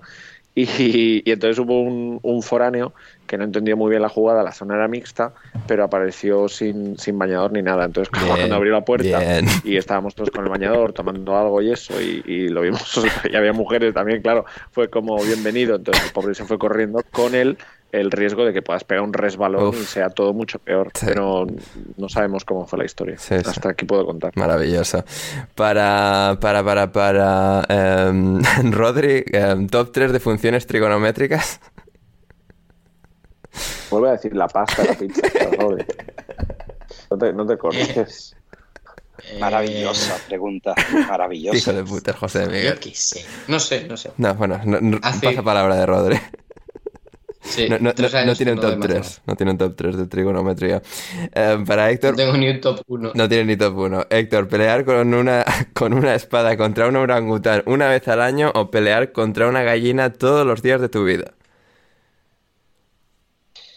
Pues he, he estado pensándolo bastante y lo he tenido que llevar al, al territorio de la resaca yo prefiero hacerlo una vez al año, sufrir mucho una vez al año en vez de sufrir varias veces durante el año. Ese dolor, porque claro, el orangután me va a pegar una paliza, eh, porque supongo que será mucho más grande, más pesado sí. y cada golpe que me dé me duela, pues me ha llevado a recordar ciertos momentos en los que la vida te golpea así y mejor hacerlo una vez al año solamente. Sí, que no estar ahí con la puta gallina todos los días, ¿no? O sea, al final eso agota. Um, y de Juan y Mata, eh, um, Héctor uh, nos dice, perdóname Héctor, pero tengo que decirlo, si querías también haber ganado un derby liguero, esto lo digo desde un bar y presionado por amigos, me imagino que sevillistas. Así que, bueno. Bueno, no. eh, bueno de, solo tengo que decir que espero que el Tottenham vaya a la Europa League, así pueda ir el, la próxima temporada a Londres a tomarme unas copas. Bien, bien. Y Cristian, ¿por qué la gente no creía en el chanelazo, ahora se apunta al carro? Explícalo. Pues no lo sé, no lo sé, pero estoy muy decepcionado. Es decir, yo no soy, yo no soy un, un fan eurovisivo, pero me tragué la selección española y lo, lo, lo que dije siempre, eh, me, me, gustaba mucho Raiden, me gustó mucho las uh, Tanchungueiras, me gustó mucho Rigoberta Bandini eh, y la canción de Chanel me parecía guay, pero, pero vamos, que no, no era. Yo no, no, tengo ningún criterio, o sea, a mí cualquiera que hubiese ganado um, hubiese estado a muerte. Como fue ella, pues desde el primer día, y, y la vi muy eurovisiva, entonces durante todo este tiempo, eh, mucha gente que se la ha ido em, cargando en cuanto al tema de, de, eso, de, todo el tema de las canciones, de, que si no, de no cantaba en español, que si era sexista, que no sé qué, ahora celebrando que, ah, no, que nos ha dejado en el mejor lugar, que madre mía, que la ha unificado un país, me más por culo, o sea, subís al carro siempre la última. Es un poco lo, lo, del pitoniso Rodri antes, ¿no? Diciendo que, que, Liverpool no va a ganar, me lo, ha dicho hoy. Entonces, hombre, no, no seáis así. Si nos la jugamos, no la jugamos. Yo asumo la derrota también. Cuando si hubiese dicho hubiese subido al carro de Chanel y hubiese sido un fiasco, pues bueno, pero no, no era el caso. Entonces, bueno, la gente sabemos lo oportunista que es de todas maneras. Así es, así es. Y bueno, pues como con, para el, todo, para todo. como con el gol de Iniesta, todos españoles, muy españoles, y cómo se vivió ayer esa casi victoria de España en Eurovisión. Y con esto llegamos al final de una nueva edición de Alineación Indebida. Solo anunciar, pequeño anuncio, pequeño anuncio, es que Alineación Indebida, Alineación Indebida estará presente en la final de la Champions League del próximo 28 de mayo. No dentro del estadio, pero sí alrededor de la final para cubrir lo que sea el evento, digamos, de, la final de la Champions entre Real Madrid y, Liverpool. Y estaremos ahí para, para hacer contenido fresco conmigo y con algunas eh, otras voces del podcast. Así que, bueno, esto, gente, esto se nos lleva un mes del Patreon mínimo. Así que, por favor, patreon.com barra alineación indebida, suscripciones, por favor, que queremos comer um, y queremos poder hacer la cobertura esta de la final de la Champions. Así que ahí lo tendréis en la descripción, patreon.com barra alineación indebida. Suscribís en el tier que, que os más os convenga, que más os parezca. Y ahí estaremos para recompensaros con, con contenido maravilloso desde la ciudad del amor. Um, Héctor. Eh, ¿Grabaréis eh, lágrimas y, gritos de Diego si, si no ganan? ¿Habrá, ¿habrá audio, audio exclusivo? Sí, sí, sí, sí, sí, sí, sí. No, algún vídeo y tal para las redes sociales eh, lo sabrá, ¿eh? Sí, sí, así que... sí, sí, tendremos a Diego y algún madridista también, ¿eh? Así que va a ser divertido, va a ser divertido. Así que, gente, si queréis apoyar a que podamos hacer cosas como estas, ya lo he dicho. En la descripción tenéis los links. Y, eso, con esto llegamos al final del programa de hoy. Rodri, muchas gracias por estar con nosotros. Gracias a todos por escucharlo. Gracias a ti, Cristian. No, no, gracias a vosotros por contar conmigo una vez más. Me lo, me lo paso muy bien siempre. Ah, Un placer. Fantástico, el placer es todo nuestro. Y Héctor, como siempre, muchas gracias. Gracias a vosotros, muy bien. Y esperando, si, si Cristian se retira, yo me pido el segundo ¿eh? para venir a, los podcasts. Bueno, si me haces, si me haces un Bizum, si me haces un Bizum, lo acordaré. Claro, Estoy, dispuesto a abrirme Bizum para que lleguen los ingresos sin problema. Sí me gusta. Maravilloso, maravilloso. Yo soy Ander Iturralde. En la descripción, como decía, todos los links, nuestras cuentas de Twitter, el Patreon, todos. Suscribíos Alineación Indebida. Eh, compartid vuestras impresiones en los comentarios de iVoox, en Twitter, unidos al Discord, todas esas cosas maravillosas para que podamos seguir creciendo con este, con este pequeño podcast y podamos traeros cada vez contenido mejor y mejor. Y nada, lo dicho, yo soy Ander Iturralde, muchísimas gracias por estar al otro lado, volvemos entre semana en Patreon y luego la semana que viene, el próximo lunes, para ya repasar lo que nos haya dejado la Premier League 2021-2022 con, con todo detalle, con vuestras voces favoritas. Y hasta entonces, hasta que nos volvamos a reencontrar, Pasadlo bien.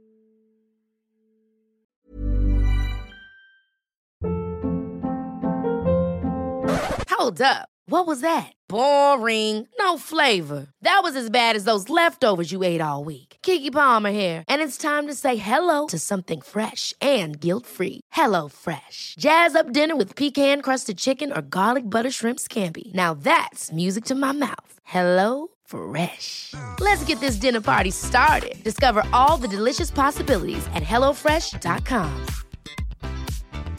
Planning for your next trip? Elevate your travel style with Quince. Quince has all the jet setting essentials you'll want for your next getaway, like European linen, premium luggage options, buttery soft Italian leather bags, and so much more. And is all priced at 50 to 80% less than similar brands. Plus, Quince only works with factories that use safe and ethical manufacturing practices.